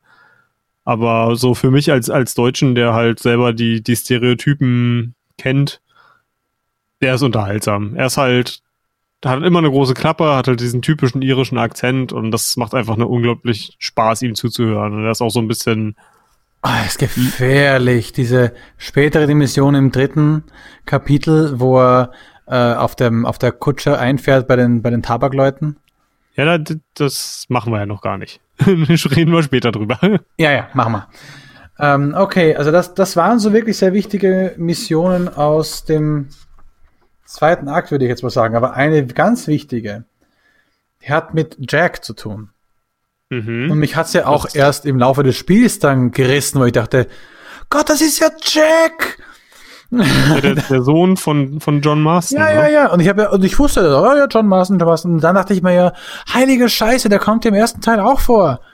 Mhm. Und äh, dann hat, äh, habe ich da eine ganz andere Beziehung gleich wieder zu dem Jungen gehabt. Und hier ist es so, dass der, dem Jungen ist halt ein bisschen, naja, ein bisschen langweilig da. Ist kein anderes Kind zum Mhm. Spielen da, der lebt halt auch quasi mit den anderen halt so mit, was es ja machen muss. Und Ja. dann gibt's die Mission, hey, geh doch mit dem Kleinen mal fischen. Ja, weil John, der eigentliche Vater, sich halt nicht so wirklich um ihn kümmert. Und der zum jetzigen Zeitpunkt streitet er auch immer noch irgendwie so ein bisschen ab, dass er überhaupt der Vater ist. Und es gibt auch oftmals so Streitereien zwischen ihm und seiner Frau. Also, Ja. uh, oder echt so am äh, herumgehst und dann denkst so, uh oh. Ja. Äh, Und, und man naja. darf mit dem Fischen gehen und ich habe mich sehr auf die Mission gefreut, denn da konnte man endlich eine Angelroute bekommen. Und ich habe halt viel von den Und das Fischen ist gehört, gut. Warum? weil man dann angeln kann. Aha. Hier kommt der Ich weiß ja, dass das World-Spieler rein. Japaner unglaublich gerne in, in Videospielen machen. Also in Japan kannst du ja keinen RPG veröffentlichen, ohne äh, dass es Angeln hat. Ansonsten würde das überall durchfallen. Aber ja, äh, ja, nicht meins, ne? Also ich finde Angeln im echten Leben stinklangweilig, mal abgesehen davon, dass ich ja da aus anderen Gründen auch sowieso schon dagegen wäre. Hm. Aber ja, keine Ahnung. Sowas von langweilig. Ich mag das. Also ich habe also ich habe schon mal geangelt äh, mit meinem Schwiegervater gerade hier ähm, ein- ein paar Mal. Da haben wir so einen Bekannten, der halt so einen kleinen Tümpel hat, wo er halt äh, Forellen anlegt, extra für den Zweck. Ähm, und das, Das ist ja schon Cheaten. I- i- Ein bisschen. Aber äh, es ist trotzdem halt ein bisschen äh, Dinge rauszukriegen. Und es ist halt ein super, naja, entspannend nebenbei. Aber gut, das ist ein anderes Thema. Ähm, Im Spiel macht's halt so Spaß, weil es halt die Grundessenz gut rausschnappt. Dieses äh, Auswerfen und dann immer wieder ein bisschen einholen, in Bewegung halten. Das ist schon recht gut gemacht. Hm. Ähm, also mir hat's gefallen. Und da habe ich halt auch mit meinem Sohn, habe ich dann auf der Couch sitzen gesagt, weißt du was, Max, wollen wir heute angeln? Weil ich gerade das Spiel laufen hatte, als er von der Mittagsruhe kommt und dann hat er gesagt, so, ah ja, und dann gehen wir aufs Boot. Das ist äh, gen genau die eine Tätigkeit, die du in dem Spiel machen kannst, äh, wo es kein, kein Problem ist, wenn dein Sohn daneben sitzt. Ah, ich habe auch schon mal mit ihm gejagt, wo meine Frau dann kurz mal schief geschaut hat und gesagt hat, eigentlich findet sie es nicht so geil, dass wir da jagen. Und gesagt, na gut, dann machen wir halt mit weniger Jagen, dann reiten wir halt rum. Und wenn böse Leute kommen aus dem Off, die mich anschießen, laufe ich, dann reite ich vorbei und sage, das sind böse Leute jetzt. Und er sagt, ach so, ja. Das war's dann. Mhm. Aus dem Grund ist einmal was passiert, was dir bestimmt nie passiert ist. Ich hatte Leute, die mir äh, aufgelauert sind. Es ist so ein Zufalls ähm, äh, Event. Plötzlich gibt's Du eine meinst Gruppe so, wie ich mein 1000 Dollar Pferd verloren habe? War das aus dem Grund? ja. Also Hm. Ja, das war ja dieses, dass ich aufgelauert wurde und quasi Ach so, ja, ja, da, wurde. genau. Und ich bin dann äh, davon geritten mit Vollgas, mit Vollstoff, weil ich ja nicht wollte, dass Maximilian da irgendwas Negatives mitkriegt. Und wenn halt der Arthur also äh, sagt, kann man immer noch sagen, ja, jetzt hat er sich halt, äh, weiß nicht, also muss nicht mit Schießen und so weiter jetzt für ihn kommen, aber ich schieße nicht zurück. Ich einfach, ich reite dann weg. Und dachte Mhm. mir so, fuck, wohin jetzt? Wo kann ich sie abhängen? Na gut, dann laufe ich halt ins Lager. Und dann bin ich im Lager gewesen und Und da hast du das äh, gefailt, weil du. Ja. Äh, denn Mhm. du darfst nicht andere Leute in dein Lager äh, führen, was ich ja gar nicht mal eine schlechte Idee finde. Das auch, dass es auch, dass man dann failt, weil es ist äh, äh, ein ein wäre ja kritisch, wenn fremde Leute dein Lager entdecken würden. Mhm.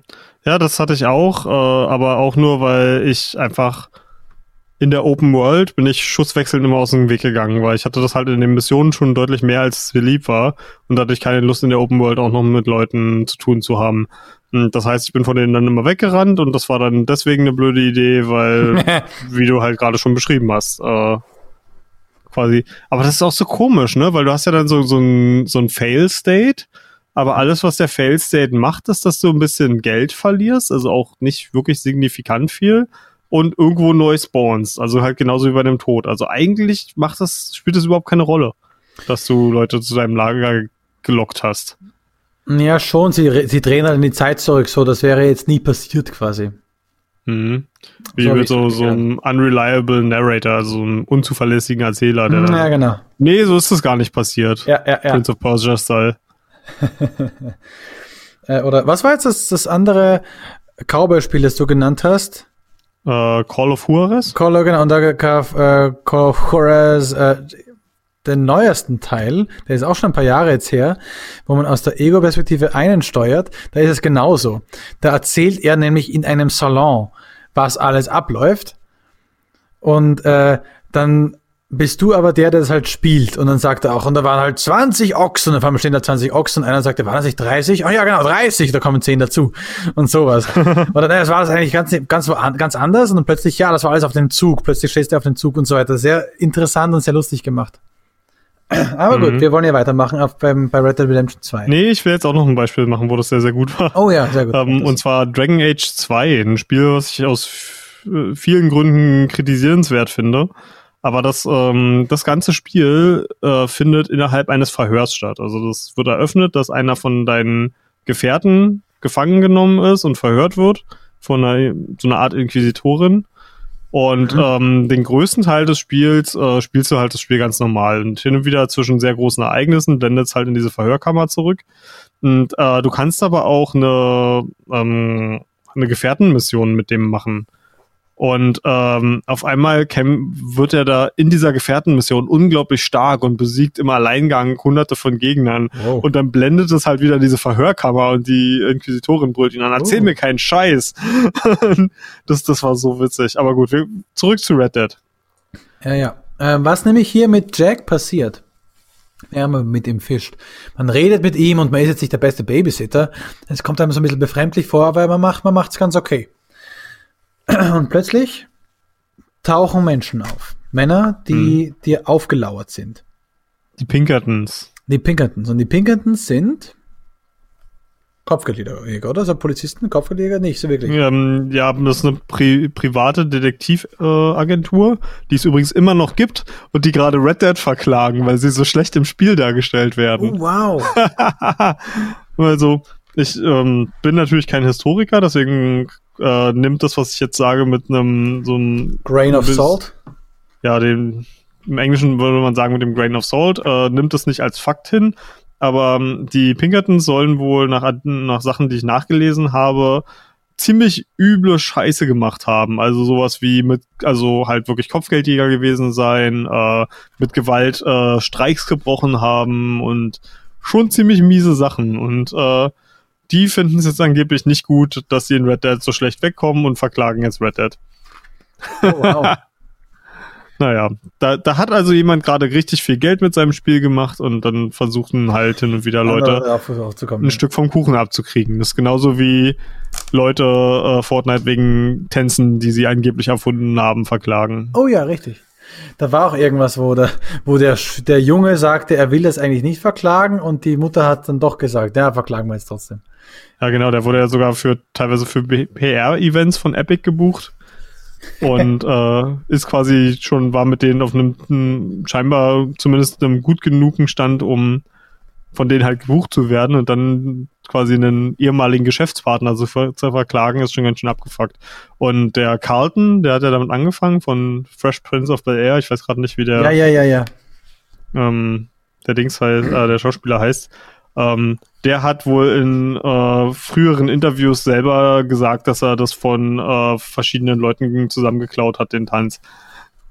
also, ja, sehr, sehr zynisch. Und vor allem, ich finde es, also wir schweifen hier schon wieder gerade ganz vom Thema ab, aber ich finde die Vorstellung gruselig, dass jemand einen Tanz lizenzieren kann. Weil dann kannst du davon ausgehen, dass in der Zukunft jeder Alles. Tanz, der irgendwo mal aufgeführt wird, von irgendeiner großen Musikfirma oder was weiß ich was äh, lizenziert wird und du im Grunde genommen nichts mehr filmen darfst, wenn du denkst irgendwo. Du, denkst du, Miley Cyrus hat den Cannonball gemacht, dass das. Ähm, das ist ja schon wieder was anderes. Das ist eine Performance. Also du kannst äh, äh, Choreografien kannst du lizenzieren. Hm. Und das, das ist auch in Ordnung. Aber du kannst keine Tanzmoves eigentlich lizenzieren. Das ist zumindest so, wie ich es verstanden habe. Und wenn das gehen würde, wäre das halt total abgefuckt, weil stell dir einfach mal vor, äh, du postest ähm, ein Video von dir, wie du mit deiner Frau richtig geil Tango tanzt und das sieht total cool aus und dann kommt irgendein große, irgendeine riesengroße Firma an, aber äh, wir besitzen aber die Rechte zum Tango. Ähm, dieses Video nimmst du jetzt äh, entweder runter und weil wir in Deutschland sind, haben wir so ein richtig schön tolles Mahnrecht, äh, kriegst du ja auch noch gleich mal ein paar Mahngebühren. Ja, genau. Weißt du, in, in so einer Welt will ich eigentlich nicht leben. Und dass da irgendwie ein paar egoistische einzelne Individuen der Meinung sind, äh, darauf zu pochen, finde ich nicht gut. Hm, okay, wir kommen zu den letzten zwei Missionen von Red Dead Redemption. Red Dead Redemption, Kapitel 2. Kapitel 2. ähm, das heißt, Schafe und Ziegen wo man äh, mit John Marston ähm, einen großen Coup geplant hat. Nämlich man will ähm, eine Schafherde den Besitzern abjagen und halt verkaufen. Du meinst, um die Schafe zu befreien. Ja, Freiheit für die Schafe. Ähm, und das, die Mission war für mich sehr schön, weil ich irgendwie im Blut hatte, jetzt gibt's einen Sniper.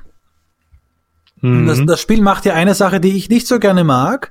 Sachen zeigen, die du aus welchen Gründen auch immer jetzt nicht kaufen kannst. Obwohl ich Mhm. das Geld hätte. Ich wollte mir von schon viel früher eine Sniper kaufen. Ich hatte das Geld dafür, aber es war ein rotes Vorhängeschloss davor. Ich dachte mir, warum darf ich nicht die stärkste Sniper haben? Und dann bekomme ich sie in der Mission gratis. Okay, gut, habe ich mir Geld gespart. Aber ich bekomme halt die erste Sniper Rifle. Die teuerste, die halt die zweite, die bessere anscheinend, habe ich noch nicht. Dann gehe ich halt jetzt in den Shop. Rotes Vorhängeschloss. What the fuck? Warum, warum kann ich die nicht, warum kann ich sie nicht kaufen? Warum ist sie in dem Buch? Warum sind beide in dem Buch, wenn ich sie eh durch Story bekomme? Also ich hab's echt nicht, ich war ein bisschen, dachte mir so, warum? Aber mit dem Sniper Ah, Rifle, schön. mit der Sniper Rifle gehen wir jetzt äh, auf einen Berg und schießen auf äh, und äh, gucken auf die auf den auf einen auf eine große Ebene, wo ein ein paar Cowboys dahin reiten und ihre Schafe halt entlang äh, äh, na, wie heißt es nochmal, wenn man die entlang treiben muss?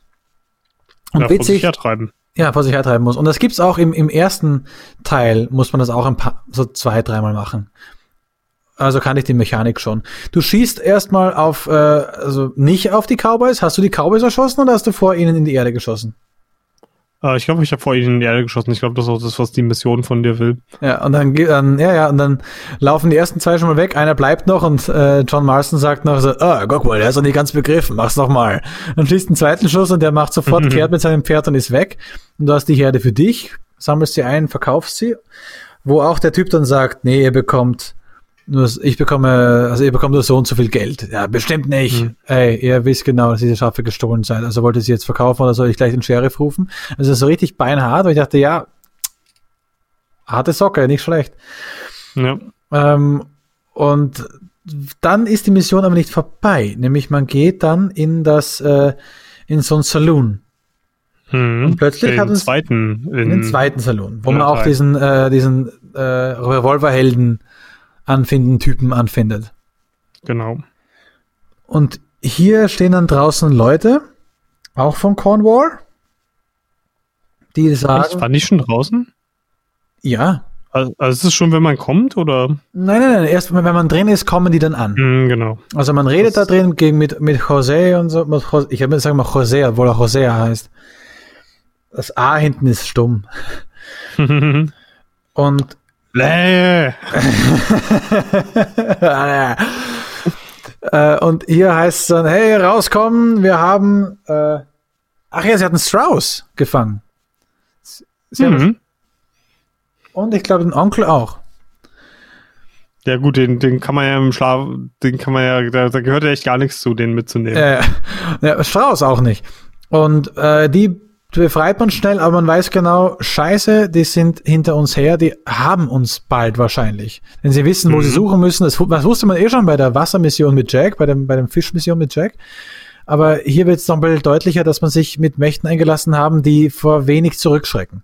Man kämpft sich Mhm. dann durch die ganze, durch den ganzen, durchs ganze Dorf, ballert man sich durch die ganzen Straßen durch, nimmt den äh, den, äh, den Österreicher in das, in das Kart rein und äh, schiebt das Mhm. an, während man hinter, da hinterher geht und ballert und ballert und ballert. Und ich habe mir echt gedacht, boah, hoffentlich erschießt er keinen aus dem Dorf. Vielleicht mochte die Dörfler eigentlich. ich kannte keinen. Aber ja, man erschießt wahrscheinlich genug aus dem Dorf. Ähm, und hier geht's dann äh, ab nach Hause und da ist dann das Kommando klar, wir müssen was Neues finden. Was dann zur letzten Mission vom Kapitel 2 führt, nämlich befremdliche Güte, wo man äh, erstmal mit Dutch spricht und mit äh, Charles zusammen was suchen soll im Südosten. Mhm. Er meinte, da gibt's eine Stelle, die hat er auswendig gemacht, die gefällt ihm, da gehen wir hin. Ist das mit den Deutschen, die man da findet? Ja, Ah, Äh, okay. aber zuerst findet man ja äh, was anderes. Zuerst findet man so also ein kleines, eine Flussmündung. Also da ist so ein ausgetrocknetes Flussbett, würde man sagen. Mhm, Ein bisschen ist noch. Und äh, gleich als wir hingehen, sagt Charles, der Ort sieht scheiße. Und ich habe mir auch dann gedacht, so, oh scheiße, wir wechseln nochmal den Standort. Puh, na Mhm. gut, dann machen wir das. Und dann kommen wir da hin zum Flussbett, wo nur noch ein bisschen Wasser durchrinnt.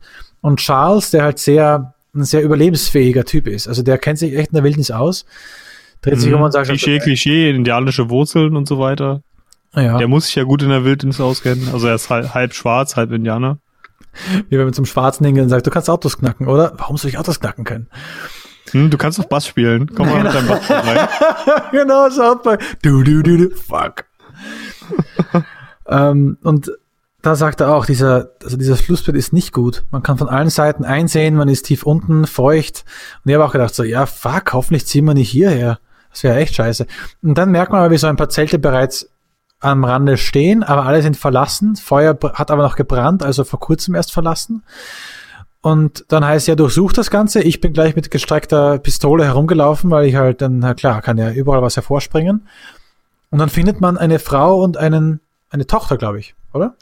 Mhm, hier habe ich auch wieder so, so einen Fuck you Game Moment gehabt. Äh, Charles meint ja sogar nicht, nicht großartig zögern, äh, oder ir- irgendwas war das so, ni- nicht großartig zögern, wenn, wenn du irgendwas äh, siehst, erst schießen, dann fragen. Also Mhm. paraphrasiere ich jetzt sogar so ein bisschen.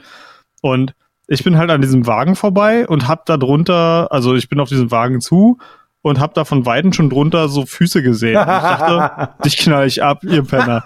Und schieße halt voll rein, bumm, Mission gefällt. Das ist so, ich dachte schon wieder so, fick dich, Red Dead, ne? Ah, also ich fand's krass, dass man da die Figuren echt sterben. Also ein Treffer hätte ja sein können, so auf der ah, und dann sagt man, hey, nein, und so, dass man quasi einen Fail-State hat, also man ja keinen Fail-State hat.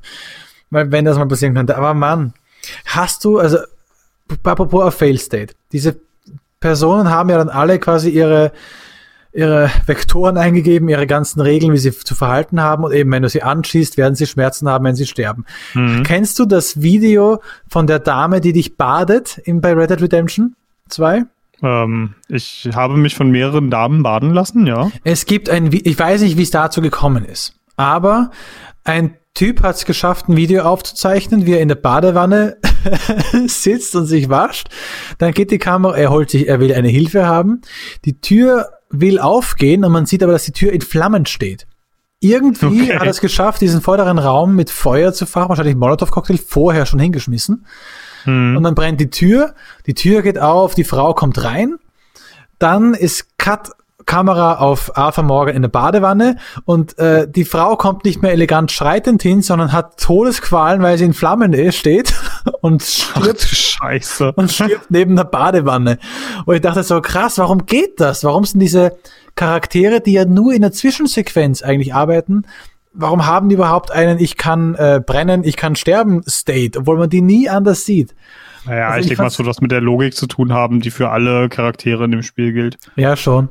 Aber ich fand es auf jeden Ähm. Fall interessant. Und ja, da ist es anscheinend auch so. Nee, ich habe die Dame, ich habe das nicht so gesehen. Und dann erst habe ich gemerkt, ah, okay, bestimmt hinter den Kisten ist jemand. Ja, und dann reden die halt Deutsch, man versteht halt alles, die nicht. ja.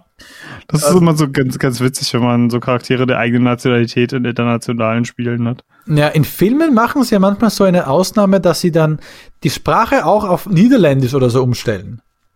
Mhm. Äh, das fällt mir ein bei Passwort Swordfish. Da gibt's ein, ja, gut, das ist, ich kann mir nicht vorstellen, dass äh, viele Amerikaner Deutsch von Niederländisch unterscheiden können. nee, weil äh, wenn du die englische Version anmachst, hast du ganz normal die deutsche Sprache. Ah, Äh, dann, okay. dann, dann sprechen die Deutsch. Wenn du es aber ähm, äh, Deutsch anhörst, ist es irgendein so niederländisches Dingens, wo du es, also du verstehst es nicht auf Deutsch. Mhm.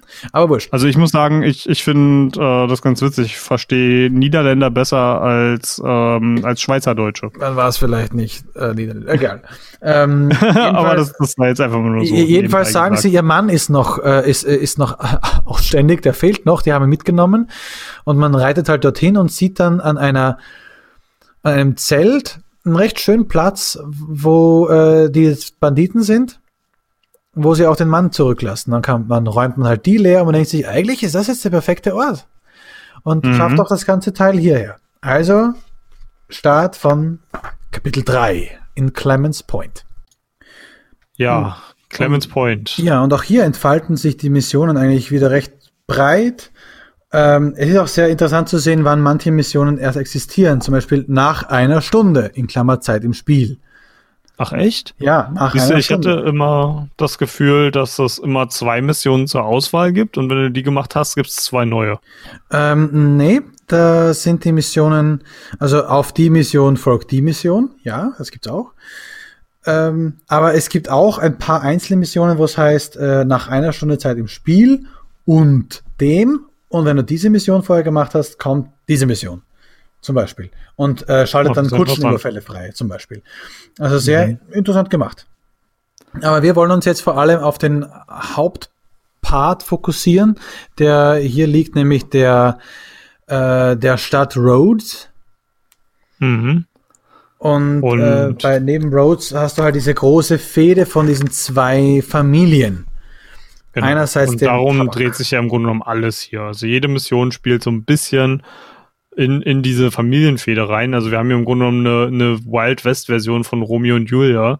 Und äh, das fand ich an sich schon relativ albern, weil, also ich muss sagen, für den größten Teil von Kapitel 3 hat mir das, glaube ich, mit am wenigsten gefallen von den ähm, Kapiteln, weil sie nehmen hier eine Geschichte, die wirklich schon millionenfach erzählt wurde, die so alt ist wie was weiß ich was. Und selbst Arthur Morgan kommentiert an einer Stelle sogar, oh, das ist ja wie in Ja, Romeo ja. und Julia. Genau. Alter Schwede, wenn ihr wisst, dass euer Writing schlecht ist und dann darauf kommentiert, dass äh, dass diese Geschichte schon zigmal gab, das macht euer Writing nicht besser. Fucking hell. Ah, ich weiß nicht, ob ich das so schwer nehme. Ich hab's halt, es war ja nichts Besonderes. Es war doch diese eine Mission, wo du den Brief hin und her schickst. Und das war's dann. Aber es ist halt ganz ehrlich so dieses, ach ja, wir haben hier die zwei fädenden Familien und das Liebespaar zwischen den beiden. Da gibt's ja dann auch noch ganz viele optionale Missionen, die später noch kommen und ach. Und dann das andere war, was ähm, hier im Kapitel 3 passiert ist, also bis ich habe ja, als ich von Dutch vorhin gesprochen habe, waren das viele Erkenntnisse, die erst später im Spiel zu mir kamen. Aber hier in Kapitel 3 hat es tatsächlich angefangen, dass ich gesagt habe, Dutch, warum folgen dir eigentlich so viele Leute, wenn du so verblendet und nicht sonderlich kompetent bist? Also Hm. man muss sich überlegen, die reiten hier quasi in so ein kleines Südstaaten-Kaff rein, was super winzig ist, jeder kennt jeden. Alles spricht sich sofort rum und man kann eigentlich nichts machen, ohne dabei unbeobachtet zu sein. Und die finden halt raus, dass es diese beiden großen Familien gibt und Dutch äh, gibt sich quasi als ehrenwerte Person aus. Ähm, die Gang wird quasi als Hilfs Hilfs-Sheriffs eingestellt. Und anstatt diese Position auszunutzen in einer, sag ich mal, vernünftigen Art und Weise, was entscheiden sie sich? Sie äh, fangen im Grunde genommen an, beide Familien gleichzeitig äh, zu bezirzen, um halt von beiden so viel wie möglich rauszuholen. Und ich denke mir, wie bescheuert bist du denn eigentlich? Eure Truppe sind wahrscheinlich die einzigen Neulinge, die hier in den letzten Monaten überhaupt aufgetaucht sind. Jeder weiß, dass ihr Fremde seid. Und wenn jetzt zwei Fremde, äh, zwei Gruppen von Fremden auf einmal sich beiden Familien anbandeln, das kann doch nicht gut gehen. Also das waren so meine Gedanken gleich von Anfang an, als Dutch von seinem Plan erzählt hatte. Da wusste ich schon, das kann nicht gut gehen. Und dass das halt keiner in der Gang gesehen hat, Dutch, dein Plan ist scheiße. ist mir ein Rätsel, Ja. ne? Ja, also mh, ich weiß nicht, ob man das überhaupt verteidigen kann. ich weiß, warum, ich weiß, ich weiß, warum das so geht, weil man ist da erstmal drin, man hat seinen Fuß in der Tür. Und man kann jetzt sagen, okay, wir haben jetzt als Hilfs-Sheriff-Status, jetzt können wir auch äh, zu den ganzen Leuten rein und so und können äh, aushelfen und können die bösen Geschäftchen, wie zum Beispiel den Alkoholschmuggel, äh, mithelfen und dann übernehmen. War so von schon mal eine schlaue Story. Weil ich dachte, also nicht eine schlaue Story, also zumindest eine schlaue Überlegung. Auf der, ja, das hätte man dann machen können. Also mein Gedanke wäre halt gewesen, hätte man das so wie in anderen Spielen gemacht, wo es dann halt so einen Entscheidungsmoment gibt. Welcher Familie willst du dich anbandeln? Das hätte aus meiner Sicht deutlich mehr Logik drin gehabt, weil dann hat man halt eine Gruppe, eine Fraktion, wie man das ja in vielen, aus vielen Rollenspielen kennt, dem man seine Loyalität gibt. Ja, aber weißt du was? Ich, ich, ich rudere zurück.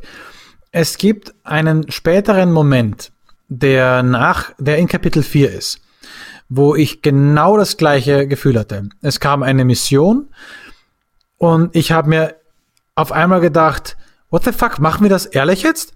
Das ist doch jetzt vollkommen jetzt äh, äh nicht die richtige gut, Entscheidung. Gut, aber das ist ja auch nur der erste von vielen solcher ja. Momente für mich ja, gewesen. Aber die, es passt dann halt auch in das Bild von Van der Linde, dass er halt langsam, aber sicher das Ziel verliert er nicht aus den Augen, aber er vergisst, was man braucht und was man benötigt, um dieses Ziel zu erreichen. Oder er, mhm. er, er, also er hätte sich überlegen müssen, sollte er dieses Ziel noch erreichen? Oder gibt's, kann man das Ziel überhaupt noch erreichen? Das meinte ich zuvor mit dem Geist hinterherjagen. Und er wird langsam so, er sollte am besten in diesen Groschenromanen drin sein. Verstehst du? Diese, ja. diese, diese Cowboy-Büchlein, wo man, wo einer sagt, er hat mit einem Schuss fünf Leute umgebracht, weil er sie von den Wänden des äh, Canyons abprallen hat lassen.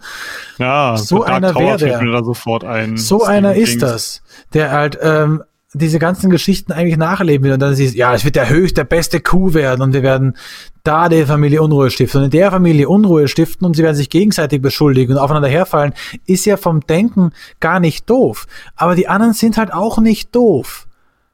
Ja. Weil, also, das würde alles funktionieren, wenn die Bösewichte genauso die Groschenroman-Leute wären. Ähm, es gibt eine tolle YouTuberin, die habe ich äh, gestern erst entdeckt. Ähm, die hat einen Review gemacht und zwar macht die sogenannte Girlfriend Reviews. Ähm, die macht also ja. nicht, solltet ihr, solltet ihr, Red Dead spielen, sondern sollte euer äh, Boyfriend oder Girlfriend meinetwegen ja. auch äh, Red Dead spielen. Die Dame ist das super.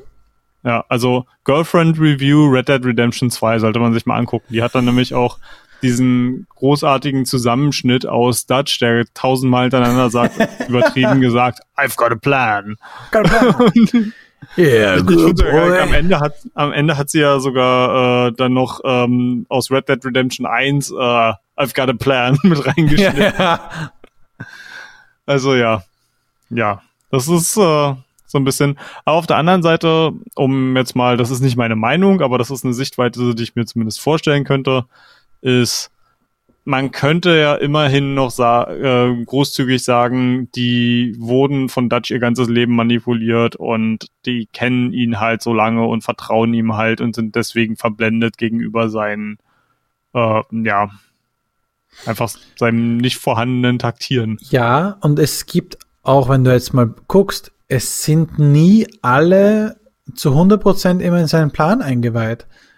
Die anderen mhm. sind zum Beispiel jetzt äh, in seinem Dorf da zu machen und auf einmal kommen, kommen die mit den, äh, mit den Erlebnissen daher und sagen, okay, äh, wir haben das und das gemacht, wir müssen jetzt weg. Dann wissen die anderen, mhm. ja, scheiße, was willst du machen? Wir müssen weg. Also mhm. nicht alles müssen davon ja immer in Kenntnis gesetzt werden, was da alles scheiße gelaufen ist. Er wird es ihnen schon irgendwie erzählen, was da alles toll gelaufen ist aber halt in seiner Welt ist echt alles so, wird alles schon so funktionieren. Er ist ein unverbesserlicher Optimist. Und zwar die mhm. schlimme Sorte von Optimist. Ja. Ähm, die, die, die wollen wir mal ein bisschen sind. was zu den, den beiden Familien sagen. Also es gibt zum einen ja. die Braithwaites. Ja. Äh, die haben, glaube ich, haben die vorher Baumwolle oder haben die auch Tabak angepflanzt? Ich weiß es nicht genau. Ähm, na jedenfalls äh, war das eine Familie, die enormen Reichtum hatte, allerdings äh, seit dem Ende der Sklaverei im Grunde genommen relativ verarmt sind. Und die äh, machen jetzt hauptsächlich, hauptsächlich damit Geld, dass sie illegal Moonshine brauen und äh, den ja. halt verticken. Und die sind auch nicht groß angesehen in, in der Stadt. Das heißt, äh, die haben im Grunde genommen auch keine großartigen sozialen Connections, sind aber trotzdem aufgrund der Größe der Familie und des Estates halt immer noch wahnsinnig mächtig in der Gegend, würde man sagen. Und ja. äh, für wenn man ähm, äh, Missionen gegen die ausführt, dann sind das hauptsächlich so eine Sachen wie, ja, mach halt deren Destillen kaputt und ver versuch sie halt irgendwie vom Geld abzuschneiden. Ähm, wie, weißt du noch, wie die anderen hießen? Äh, die hieß Gray, die Gray-Familie. Ah, die Grays, ja. Äh, und die äh, haben halt ihr, ihr Geld im, also durch den Nikotinhandel, wie soll man sagen. Mhm. Also Tabak Ja. Ja, bauen die an. Äh, die bauen äh, Tabak an, richtig viele Felder. Und da waren auch die ersten Felder, wo man beim Vorbeireiten merkt, da darf ich nicht rein, obwohl ich einfach nur über den Zaun springen könnte. Was ist Mhm. das? Und da habe ich gemerkt, ach so, ja, das sind halt äh, private Eigentümer. Äh, also so- quasi so Firmengeländemäßig. Und ja, da darfst du nicht hin. Und ähm, hier gilt jetzt die Fehde zu ziehen, dass der, dass die beiden Familien halt so ein bisschen konkurrieren. Äh, Mhm. Eine Sache, die wir machen, ist durch die, durch den, äh, da wir ja Hilf, äh, Hilfs-Sheriff-Posten haben, helfen wir dem Sheriff, auch einem Grey, so Ja, ein Zufall, äh, eine Destillerie um hochzunehmen. Ja. Und die wollen wir dann, sagt er, ja, die bringen wir eigentlich immer dann äh, dorthin, um sie zu vernichten. Und dann sagen wir halt, ja, okay, das machen jetzt wir. Du kannst die und die mitnehmen, die paar Dinger da, ne- macht euch einen schönen Tag, wir nehmen die, die ganzen Flaschen. Wir vernichten die mal für dich. Genau. Und äh, dann gibt's die Mission, die mir auch gar nicht so, die, mir, die, die ich gar nicht mal so schlecht fand, äh, Wo du das in der Stadt verteilst? wo man in der Stadt verteilen muss. Und das machst du mit ja, Hosea das ist zusammen. super. Weil Hosea ist ja auch so ein bisschen ein, bisschen ein Schauspieler und er sagt dann, okay, komm, äh, ich, ich mach da mal was. Und dann sagt, nein, ich will nicht mit dir schauspielern. Ah, da komm. Und dann setzt er dir diesen Hut auf und sagt, du musst, du musst gar nichts machen, du musst gar nicht sprechen, du bist einfach mein behinderter Bruder. Und, äh, also das ist mein behinderter Bruder, keine Sorge, er ist ganz, er ist sonst eigentlich ganz brav, er hat nur unsere, unsere Mutter umgebracht und so weiter. Und so ein Krampf erzählt er die ganze Zeit und du musst dann halt ausschenken. Und das ist auch wieder so ein kleiner Cut, wo du einmal Mhm. halt ein spielerisches. Da, hat, da machen hat's mich fast schon an David Cage-Spieler erinnert, ne? ja, halt Flasche auch so- heben, einschenken. Fla Flasche heben, einschenken und dann halt die ganze Zeit diese komischen Controller-Bewegungen dabei Ja, machen. und ganz am Schluss hast äh, also du schenkst mehrere äh, Gläser ein. Dann wieder ein Cut zu einer Szene, dann wieder Gläser einschenken und beim letzten Dingens machst du das Glas, wie man es halt aus den Dingen so kennt, das über die Bar so Ja, drüber genau. schiebst und einer fängt's auf und ich habe mir gedacht, als ich es gemacht habe, yeah! Bis ich's gehört und die Musik spielt auf, alle werden besoffen, weil diese Getränke geben sie jetzt umsonst her. ja. Und äh, zwar nicht aus eigenem Interesse, sie wollen sie ja zuerst eigentlich an die alte äh, Frau verkaufen. An die Frau, ähm, na, wie hieß jetzt nochmal die? Von den Braithwaites, Ja, nee, Braithwaite, genau. Genau. Und wollen ihr halt quasi ihren eigenen Alkohol zurückverkaufen. Und die sagt, äh, nee. Und was sagt auch einer, was würde uns dahin, euch umzubringen? Und sagt er, wisst ihr was, ihr geht da jetzt rein und versaut den Grace ihr Geschäft, indem ihr Mhm. einfach diesen Alkohol gratis anbietet. Und spätestens hier hätten eigentlich bei allen die Alarmglocken hochgehen müssen, weil die wissen ganz genau, dass wir den, deren Alkohol geklaut haben. Ja. Das, Aber naja, ja, da, da hätten eigentlich schon alle sagen müssen, alles klar, das Eisen ist zu heiß, wir denken uns einen besseren Plan aus. Ähm, ja, wir, wir erfüllen die Mission, die Grayson hinter uns her, kleiner Shootout, wieder ab ins Lager. Äh, und dann heißt's von, kommt eben die gute, die gute Idee, jawohl, wir sabotieren einfach beide. Und Mhm. dann töten die sich gegenseitig und wir bleiben über. Ja, ja, ja. Und dafür wollen wir einerseits die, Und, und sie sind ja auch die ganze Zeit nach dem angeblichen Gold der Südstaaten. Ne? Da soll ja irgendwo Gold sein. Und das ist Ja, auch so eine stimmt. Geschichte, die sich, die sich dann aus dem Arsch gezogen hat. und irgendeinen Vorfall in äh, Blackwater, wo er auch anscheinend, wo sie, wo sie Geld liegen haben lassen. Mhm. Das kam, kam ja auch irgendwie so noch mit raus. Aber gut, das, darauf werden wir noch später zu sprechen kommen. Im nächsten Podcast. Schaltet wieder ein, wenn es heißt. ähm, Fabian lästert über Red Dead. jawohl, ein, Teil 2. The Reckoning. Ähm, hier wollen wir erstmal den Braithwaite ihren, äh, ihr Pferde, äh, ihre Pferde abspenstig machen. Denn sie haben äh, Rennpferde Mhm. und ich glaube, was Dutch, der gesagt hat, die kann man verscherbeln. Ja. Okay, und er sagt, Und ja, und wir haben jemanden. Hier, hm? Nein, das ist nicht er, das war doch jemand anderes, weil wir machen den ganz schön zur Schnecke, der das gesagt Ich glaube, es war sogar äh, John Marston, der gesagt hat, ja, hier so. gibt's Leute, hier gibt's Leute, die, die, die kaufen Pferde an und für 500er Stück, oder wie war das? 5000er Ja, Stück. auf jeden Fall unglaublich viel. Das Also, ist ja, ja. unglaublich viel wert und äh, ja, das ist natürlich ein deutlich schlechteres Geschäft, als uns vorgemacht wurde. Ja. Man muss dazu aber auch immer mal sagen, so rein mechanisch, man hat eigentlich ab hier im Spiel keine Geldsorgen mehr. Ähm, Also man Ja, kommt ich zumindest ab einem gewissen Punkt hat man, und das ist auch so komisch, weil die ganzen Nebentätigkeiten, die man in der offenen Welt so machen kann, die geben alle unglaublich wenig Geld. Aber an bestimmten äh, Stellen in der Story, zum Beispiel hier, wenn du die Bank Ja. ausraubst oder auch Ja. vorher mit dem, dem Zugraub, kriegst du auf einmal durch die Geschichte so eine riesengroßen Batzen Geld einfach. Jetzt gönn, jetzt gönn Und- dir mal was quasi. Genau. Und ich finde, das ist halt, das ist auch schon wieder so zuwider dem Freiheitsgedanken des Spiels, dass sie sagen, du kannst zwar eine ganze Menge machen, aber so richtig reich wirst du damit nicht, es sei denn, du machst die Story-Mission. Hm. Ja, obwohl ich habe einmal einen richtig schönen Pelz verkauft und gedacht, ah ja, das ist ganz okay Geld. Hm, Das waren, ja, glaube ich, okay. 15. Aber gut. Ähm, Ich, ich habe mich mit der Jagd tatsächlich nicht viel auseinandergesetzt, weil ich das total bescheuert fand mit dieser Suche nach den perfekten Tieren und dann wehe, du schießt einmal daneben, dann war die, die letzte in anderthalb Stunden Arbeit umsonst. ah, also es ging ganz okay. Ich kann dir später noch eine, eine, eine kurze Szene erzählen, wenn ich, wenn wir die Zeit dafür noch, noch haben.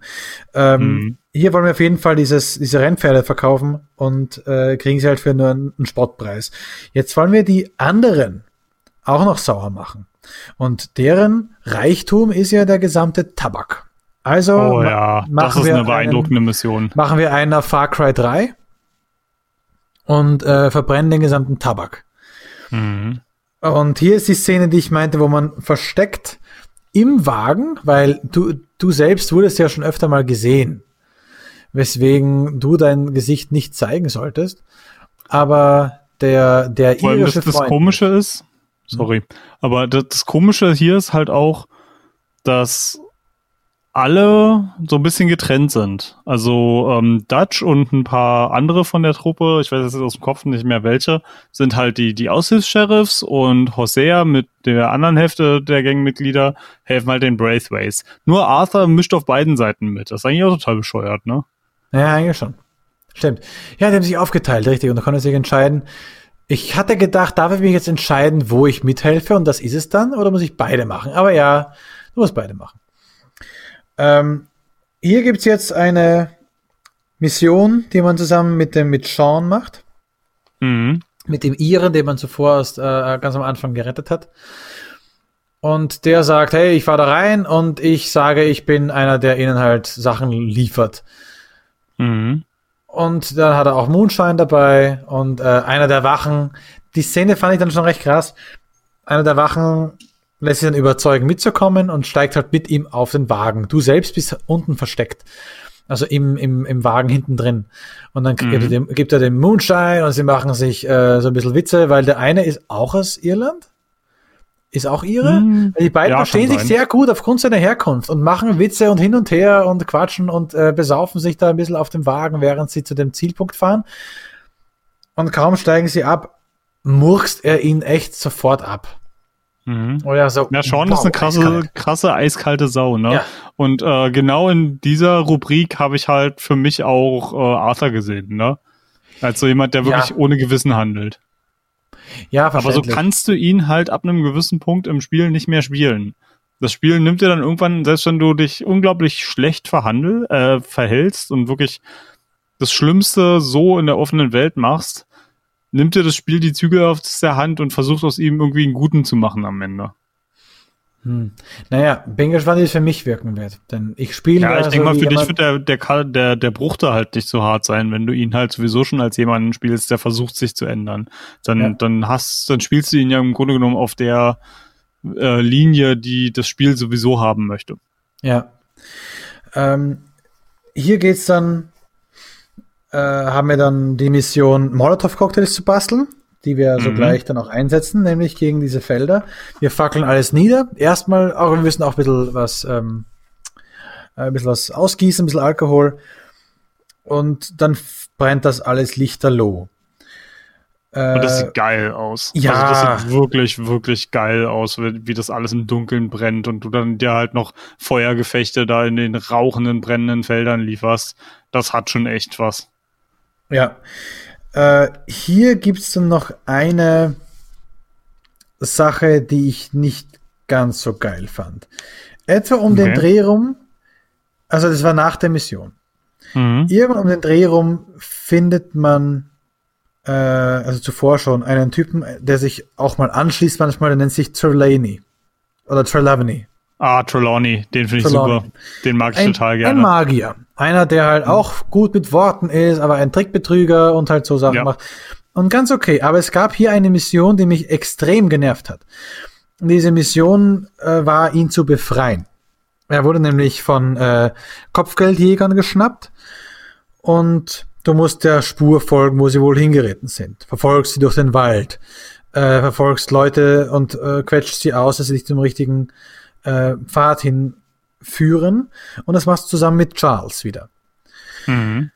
Und dann gibt's die Szene, wo sie von dir weglaufen und in ein Maisfeld reinlaufen. Hm, ich weiß genau, worauf du hinaus willst. Ja, und dort gab's jetzt, äh, gab's, galt es drei Leute zu, ähm, zu finden. Und das Krasse war, wenn du halt deine Surround-Kopfhörer aufhast oder wahrscheinlich eine gute Surround-Sound-Anlage hast, kannst du extrem gut bestimmen, wo die sind. Weil die laufen da wirklich in der Welt herum. Und äh, dann habe ich auch Ja, den Trick gemacht. letzte, ne? Bitte? Bis auf den fucking letzten. Den nämlich fucking letzten hat man auch irgendwie gehört. Und man sagt, er sagt sogar noch, hey, er hat seine Kleidung liegen lassen. Sag ich, und? Mhm. Jetzt ist er unsichtbar? So- Oder verkriecht sich in der Erde? Was ist jetzt daran besonders, dass er seine Kleidung jetzt nicht anhat? Was ich, ich habe sogar den, die Stelle, wo er dann spawnt, äh, von beiden Seiten mir vorher angeguckt, bevor ich durchs Feld gelaufen bin. Nur ne? angeguckt. Ich hab's mit Molotow-Cocktails besät, weil ich dann gedacht habe, so, naja, wenn du da drin bist, dann viel Spaß. Und habe halt einen Molotow-Cocktail reingeschmissen und es brennt auch, aber es gibt keinen Schreien, kein irgendwas, keine, auch keine Raben mehr, die verraten, wo es ist.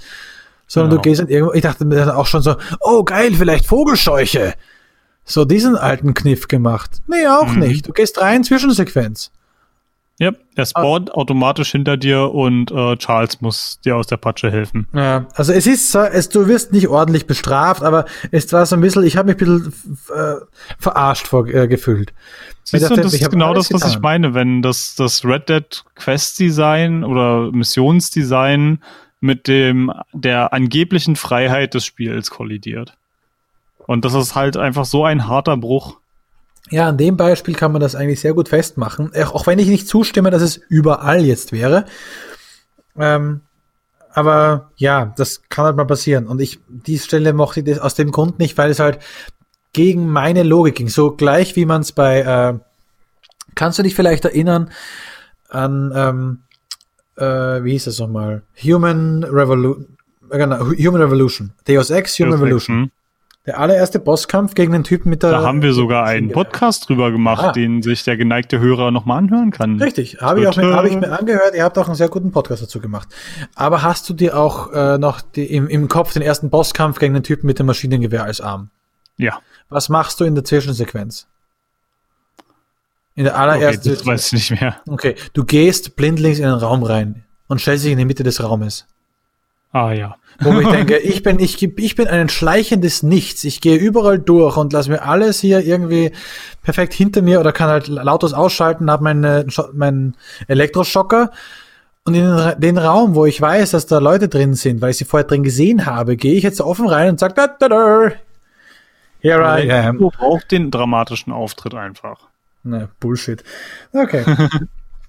Ähm, eine Mission, die so ein bisschen raus, draus losgelöst ist aus dem Ganzen, ähm, aus, aus dieser ganzen Realität, äh, ist auch extrem krass. Also ich glaube, wenn man äh, das Spiel besser findet als ich, wird man da wahrscheinlich äh, ganz schön von mitgenommen sein.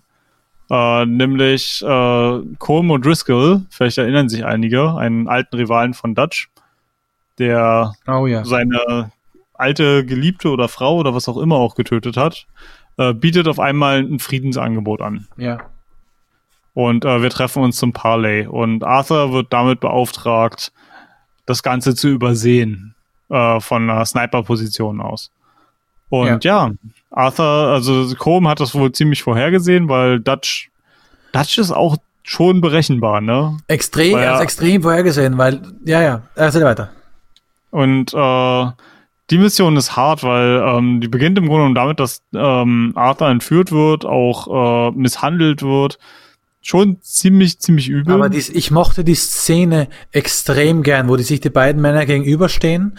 Und ich habe schon am Anfang gedacht, was wäre, wenn es stimmt? Was wäre, wenn die das wirklich äh, beilegen würden? Also ich habe mir schon so gehofft, dass es so passieren könnte. Einfach damit halt dieser die haben eh schon genug Scheißschwierigkeiten am Kopf. Eine Welt zerbricht für die, sie leben in einer Welt, die es, die es nicht mehr gibt, die es nicht mehr geben kann, aufgrund von Fortschritt, aufgrund mhm. von, es gibt einfach keine Gegenden mehr, wo man gesetzlos sein muss. Und was, was wäre, wenn diese, diese zwei Leute einfach sagen, Leute, wir sind einfach ausgestorben. Und das mhm. ist zumindest unsere Fehde beenden. Und dann stehen ich die da. Ich habe aber reden. das Gefühl, ich habe das Gefühl, dass Colm jemand ist, der deutlich eiskalt, also ja. deutlich, also er ist, beide sind eiskalte Mörder.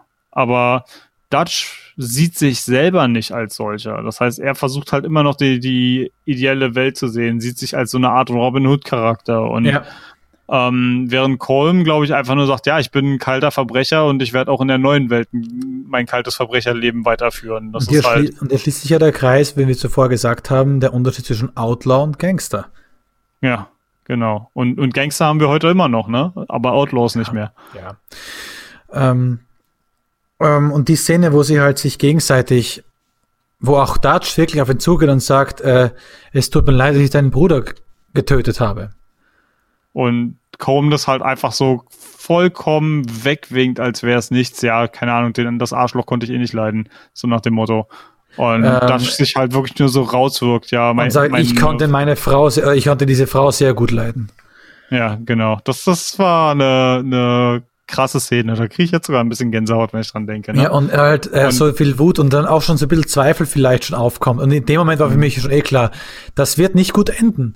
Aber was ja. machen sie jetzt? Also muss ich jetzt jeden über den Haufen schießen? Was passiert jetzt? Und plötzlich, Jack, du warst das Ziel. Also dein mhm. Arthur Morgan war das Ziel, das sie eigentlich haben wollten. Sie wollten ihn schnappen, damit, ähm, damit sie ihn aus der Reserve locken, unseren Van der Linde. Genau, du bist der Köder, weil ein, eine Sache hat, ist halt ein, bis jetzt zumindest noch ein einfach Grundbaustein der Gang. Niemand wird zurückgelassen. Ja.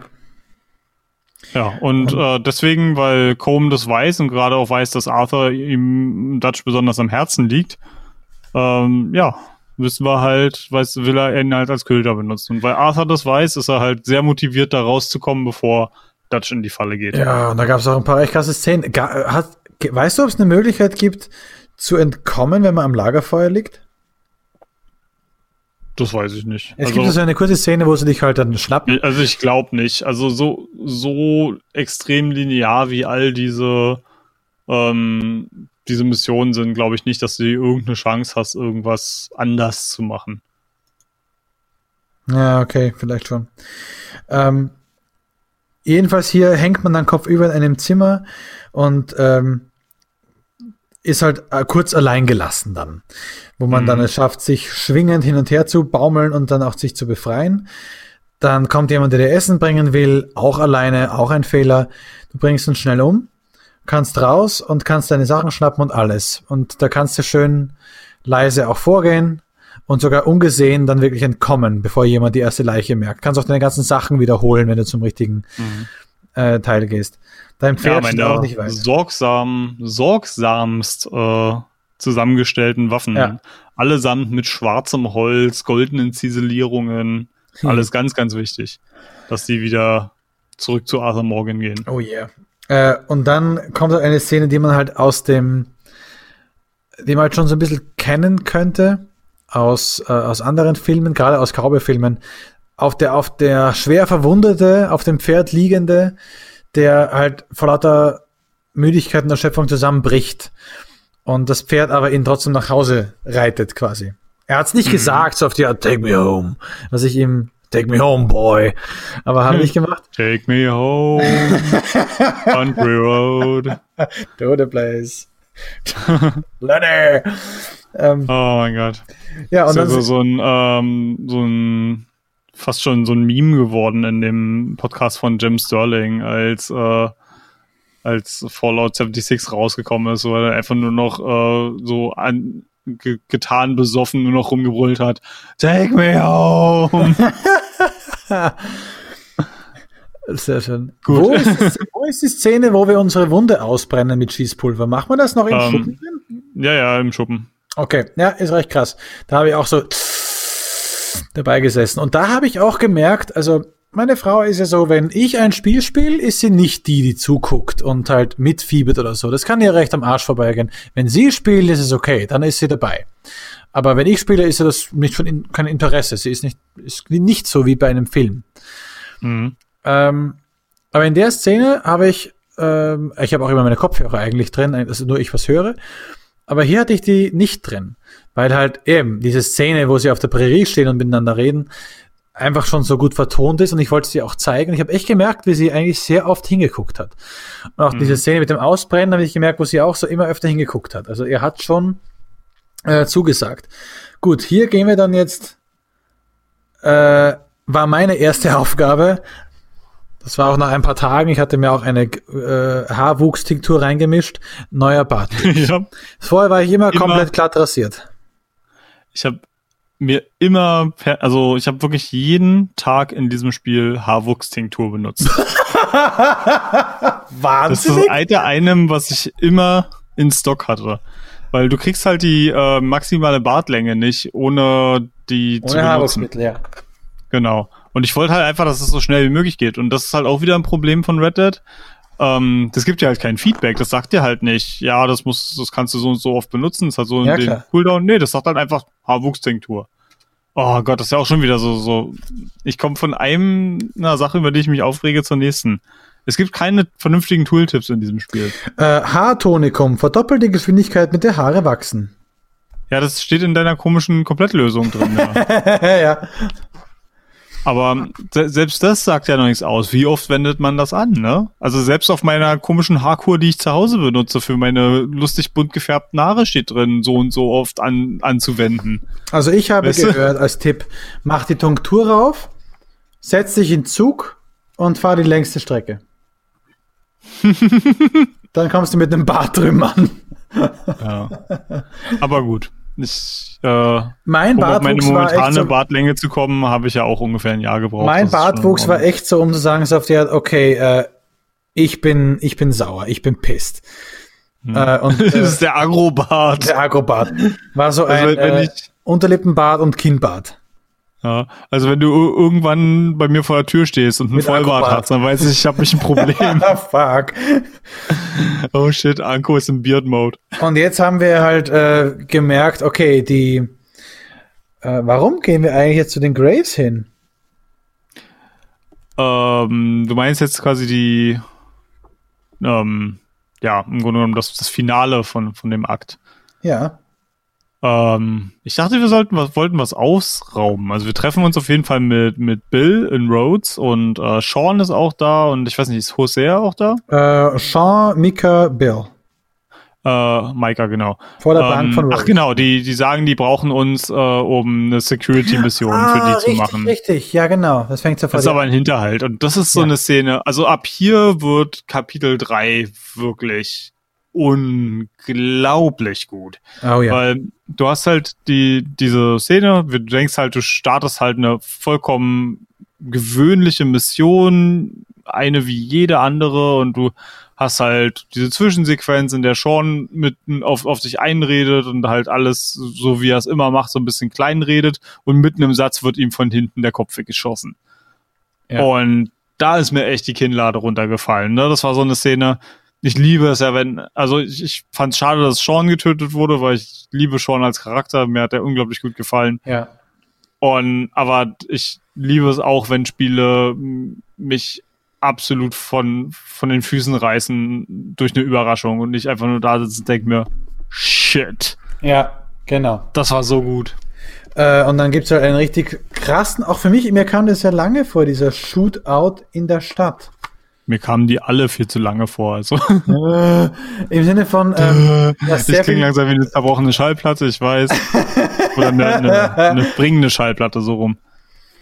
Ähm, hier gab es auch eine, äh, also wo der Shootout sehr intensiv war und mal musste man dort sein, mal ging man da rein, mal hierhin und ich habe dann auch einmal kurz gedacht, dass sie Bill erschossen hätten. Es gab eine Szene, wo man nicht genau weiß, wie es Bill jetzt eigentlich ging. Weil äh, da haben sie ihn ja dann gefangen und äh, sagen ja. so, hey, Hände hoch oder wir schießen den. Und du sagst so auf die Art, okay, das. Und du äh, sagst so, pff, Dead Eye. Ja, ich sag Dead, Dead Eye. Ja, ja. Ah. Und äh, mach sie alle nieder. Und er fällt aber dann hin. Und ich dachte mir so, scheiße, haben die ihn jetzt auch weggemacht. Und Bill war mir, obwohl ich nicht sehr viel mit ihm gemacht habe, er war mir nicht egal. Da dachte ich mir so, Mhm. Mann, jetzt, der ist der einzige Typ, der so einen riesen Ross hat wie ich. Obwohl, dann hätte ich halt Konkurrenz weniger. Weil gleich von Anfang an, um jedem mal zu sagen, nehmt das Pferd, das ihr ganz am Anfang mit José in, äh, äh, verkaufen sollt. Mhm. Äh, José geht mit euch in die äh, Stadt und sagt ganz am Anfang, hey, hier nehmt das Pferd mit, das ist ein komischer, sturer Bock, aber der ist riesengroß und er ist schwarz und er ist geil. Und Ja. ist bis jetzt beim Pferd. Punkt. Ja, bis du irgendeinen Bug hast, warte nur. Nein, es wird keinen Bug geben. Da mache ich vorhin einen Neustart. Ähm, ja, und jetzt wissen wir halt, okay, beide Familien sind uns, äh, haben uns aufgelauert. Und die Grays sind eigentlich eh schon von dem her so ein bisschen Geschichte. Weil wir haben ja ihr ganzes äh, Vermögen eigentlich so ein bisschen eingeäschert. Plus wir haben Und wir jetzt haben den, vor allem den Sheriff getötet, der selber ein Ja. Grey ist. Wir haben glaub- einige andere Ge- Greys Ja. getötet in der Stadt. ja, Und äh, ja, aber es ist definitiv noch nicht alles gut, weil wir kommen zurück ins Lager äh, mit den Verlusten, denken eigentlich schon, scheiße, das Schlimmste ist schon passiert. ja, aber und stellen aber fest, äh, Jack wurde entführt. Keine Ahnung wie, aber Jack ist weg. Reimt sich. Mhm. Ähm, und es kann dann nur noch äh, die Braithwaite gewesen sein.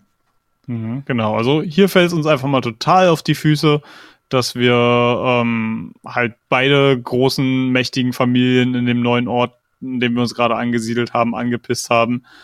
Aber auch wenn ich das, was hierzu geführt hat, alles total albern und schlecht geschrieben fand, oder zumindest schlechte Charaktere, sagen wir es mal so, Hm. ähm, diese Szene, die jetzt folgt, Ja. ist der Oberhammer. Hat bei Denn- mir angefangen mit einer Videosequenz, wo diese, ich zähle mal schnell nach, acht Menschen in, auf diesen, in diesem dunklen Abend mit den Pferden dahin reiten, um etwas Schreckliches zu begehen. Genau, und das ist die, die reiten halt äh, in Richtung des Mondes, die, den Aufgang von der dem Braithwaite-Anwesen entlang und das sind so eine uralten Eichen, die den Weg säumen und darunter reiten die so entlang in, Ja. ins Licht und richten da halt einfach ein absolutes Massaker unter den Leuten an und Ja. töten im Grunde genommen all die Söhne der Braithwaites, den letzten sogar vor den Augen mh, seiner Mutter und zünden Ah, das, so das. Haus an und das ist halt so, das ist so ein richtig martialischer Racheakt und die, die vernichten im Grunde genommen diese Maschinen, äh, die, diese Familie in einer in einem kurzen Gefecht. Und das ist halt so krass, wie du die, die alte Frau dann, also es klingt jetzt irgendwie so hart, ne? Aber Ja, ich meine, die hat ja, die ist ja im Grunde genommen auch, auch mit allen Wassern gewaschen und nicht zu unterschätzen. Aber du, du zerrst halt diese alte Frau in ihrem Nachthemd dann vor ihre brennende, Das ihr macht doch Dutch, oder? Das macht doch Dutch. Äh, ich weiß nicht, ich dachte, ich habe selber gemacht. Ich bin mir Okay. nicht ganz sicher. Ja, er, er Nee, zerrt jedenfalls- die, die Treppe nach unten. Das geht alles so nicht zu schnell, weil sie sich ja schon ein bisschen wehrt, aber alle ihre Kinder sind tot. Und ihr Haus fackelt ab und alles ist verloren, quasi nur weil diese Arschlochtruppe in die, ins Land gekommen ist, quasi. Ja, sie sagt ja auch, alle Probleme, die sie je hatten, äh, wurden von Yankees ver verschuldet. Ja. Und Dutch wie so, wie so ein Kleinkind. Wir sind keine Yankees, ne? Ist einfach so. ja, Dutch. Den Punkt musstest du jetzt noch machen. Das war wichtig. Und ähm, das ist halt, und das ist halt so krass. Sie, wir erfahren ja dann von ihr, wohin sie den, den Jungen gebracht haben, nämlich in die Stadt zu einem, äh, oh, weißt du, wie er heißt? Ich habe jetzt Äh, den Namen nämlich gerade nicht im Kopf. Wen besuchen wir?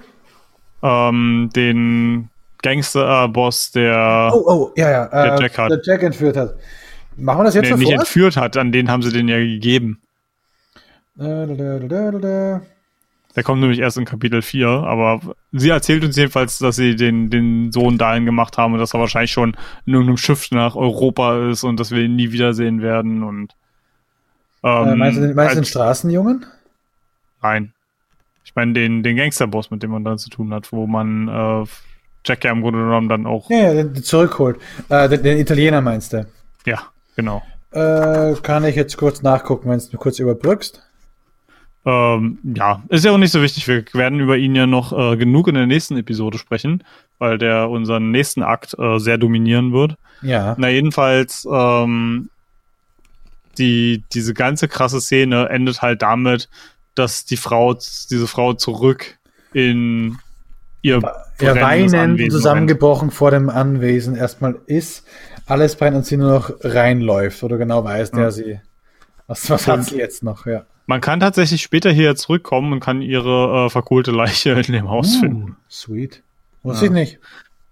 Und deswegen finde ich das auch so absurd, dass man tatsächlich danach von der Braithwaite-Tochter noch äh, Briefe bekommt, hey, kannst du uns nicht mit unserer Romanze noch ein bisschen helfen? Und ich mir dachte, Alter, ich weiß, du hast mit deiner Familie nicht den besten Draht gehabt. Aber ich habe deine ganzen Brüder und deine Mutter vernichtet. Und du willst, dass ich dir mit deiner blöden kleinen Romanze weiterhelfe? Fällt dir echt niemand Besseres ein? Ja. Ah.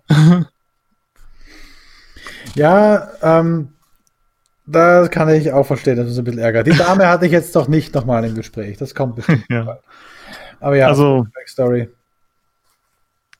gut. Dann sind wir hier, dann glaube ich auch für heute, langer Podcast war's ja, Ja. langsam am Ende. Ähm, ich möchte eine, eine Sache noch erwähnen. Eine aus der Welt gegriffene Nebenmission. Und weil du ja sagtest, du selbst hast ja keine gespielt. Es sind halt, diese Nebenmissionen Eine vergehen, auch, vergehen auch manchmal. Das, die kannst du irgendwann nicht mehr machen. Und eine Mission, die für mich extrem ähm, interessant war, war die Mission, die da heißt, äh, die Ungerechtigkeiten der Geschichte. Und du triffst nämlich in Rhodes, dieser Stadt, wo die Grays vorherrschend waren, am Mhm. Bahnhof einen Bettler auf einer Straßenbank und du merkst, oh, weißes, Ah ja, weißes Fragezeichen. Und da kannst du halt hingehen und hast halt eine Mission.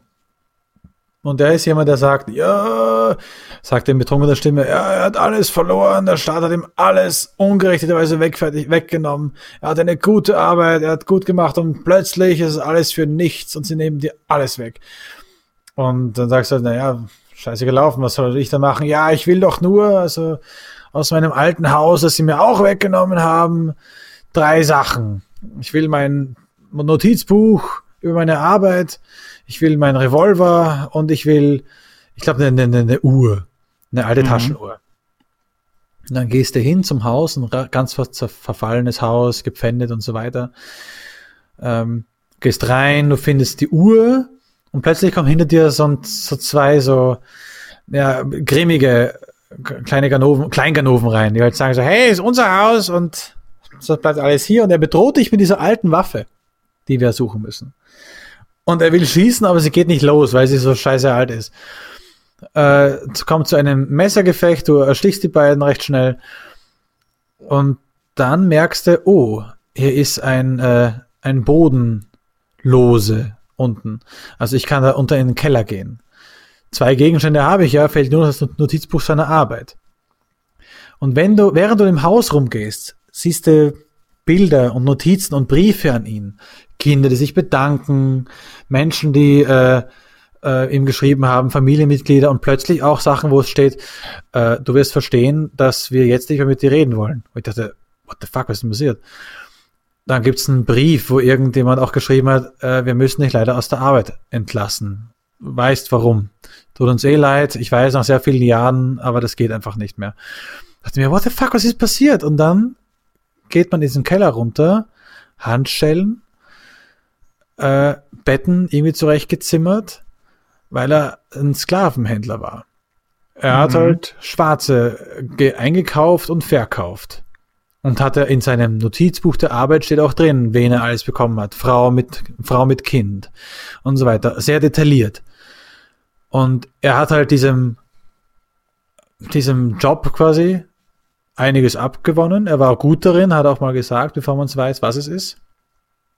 Und äh, ja, nach dem Nord- Nord-Süd-Konflikt der Staaten war es halt nicht mehr legal. Mhm. Und er konnte auf dieses Einkommen scheißen, weil das war nichts mehr, was man haben wollte. Und er war niemand mehr, den man haben wollte. Deswegen auch die Ungerechtigkeiten der Geschichte. Und das Krasse ist, am Schluss reitest du wieder zu ihm hin und er hat sich ein notgedrungenermaßen ein Zelt aufgebaut in der Wildnis. Er hat ja sonst nichts. Du bringst ihm alles mit. Auch das Büchlein. Und gehst eigentlich ganz schön streng mit ihm ins Gericht. Und er bricht halt zusammen und sagt halt, ja, was soll ich machen und so, weil, und bricht halt hin und vor dem Lagerfeuer, was, weil wir verbrennen das Buch nämlich. Wir können es ignorieren oder wir können das Buch in die Flammen werfen, weil wir sagen, darauf kann mhm. man nicht stolz sein. Ich habe es durch in die Flammen geworfen und er kann sagt halt, Mann, äh, kann doch nicht, kann doch nicht angehen quasi und nicht, was soll ich denn noch machen? Und dann ist er wirklich auf allen Vieren, Blick nach unten und ich dachte mir, wow, ich glaube, der will einfach nur noch sterben. Und ich ging auf ein Pferd und wollte davon reiten und sehe, wie immer noch so da liegt und ich habe mir gedacht, Waffe raus, erschossen. Und das Karma ist angestiegen. Weil ich dachte, oh krass, ich habe ihn von seinen Leiden erlöst und bekam dann sogar Karma. Ich habe gedacht, ist das irgendwie ein Fehler, aber ich habe jetzt nachgeguckt. Man, äh, man könnte auch sagen, Fehler. du hast einen Sklavenhändler getötet und hast deswegen Karma bekommen. Also, also ich glaube, das, das wäre eher so meine Lesweise. Ja, ja, ja, jemand, der sich nie wehrt, umzubringen, glaube ich, ist generell nie ehrenhaft. Aber er ist jemand gewesen, er hat halt echt nichts. Er hat halt leider aufs falsche Pferd gesetzt. Es war eine Sache, mhm. er hat sich in sein Mindset hat er sich gesetzt, das ist nicht schlimm, das macht man einfach so, da ist Geld drin, da bin ich gut drin und plötzlich wird das, was du machst, illegal. Und ich möchte hier mal nur ganz kurz unterbrechen und sagen, du äh, gehst gerade seine Gedanken durch, ja. weil das klang gerade so, ach, das war doch nicht so schlimm. Ja, natürlich, ich, das, sind seine, das sind seine Gedanken. Und äh, mhm. da ist er halt äh, gut drin, das macht er und Geldeinnahmen. Ja, Anko ist kein Sklaverei-Verteidiger. Nein, ähm, und auf einmal wird deine gesamte Lebensgrundlage weggenommen. Und auch dein Job, der nichts damit zu tun hatte, der andere Job, wo er im Bergwerk oder so war, oder halt, er hatte einen anderen festen Job, wird aufgrund seines, äh, des geschändeten Ansehens, was er dadurch erhalten hat, ihm auch genommen. Er hat kein Geld mehr, sein Haus wird genommen. Und es ist, wird ihm alles weggenommen, er hat nichts mehr, weil er da einen falschen Weg verfolgt hat. Und mhm. dachte mir so, oh, krass. Und dann dachte ich mir eher, ist es vielleicht doch eher ein Zeichen von, du hast ihn in dem Sinne erlöst von dieser, von dem grässlichen Dasein, das er jetzt hatte, dieses Nichtshaben, dieser, diesem Leben quasi. Hm. Aber da fällt mir gerade noch was ein, was mir äh, zu Reddit auch äh, aufgefallen ist und wo ich nicht sicher bin, ob ich eine Meinung dazu habe. Okay. Ähm, und zwar ganz besonders, wenn man das äh, gegenübersetzt von Mafia 3.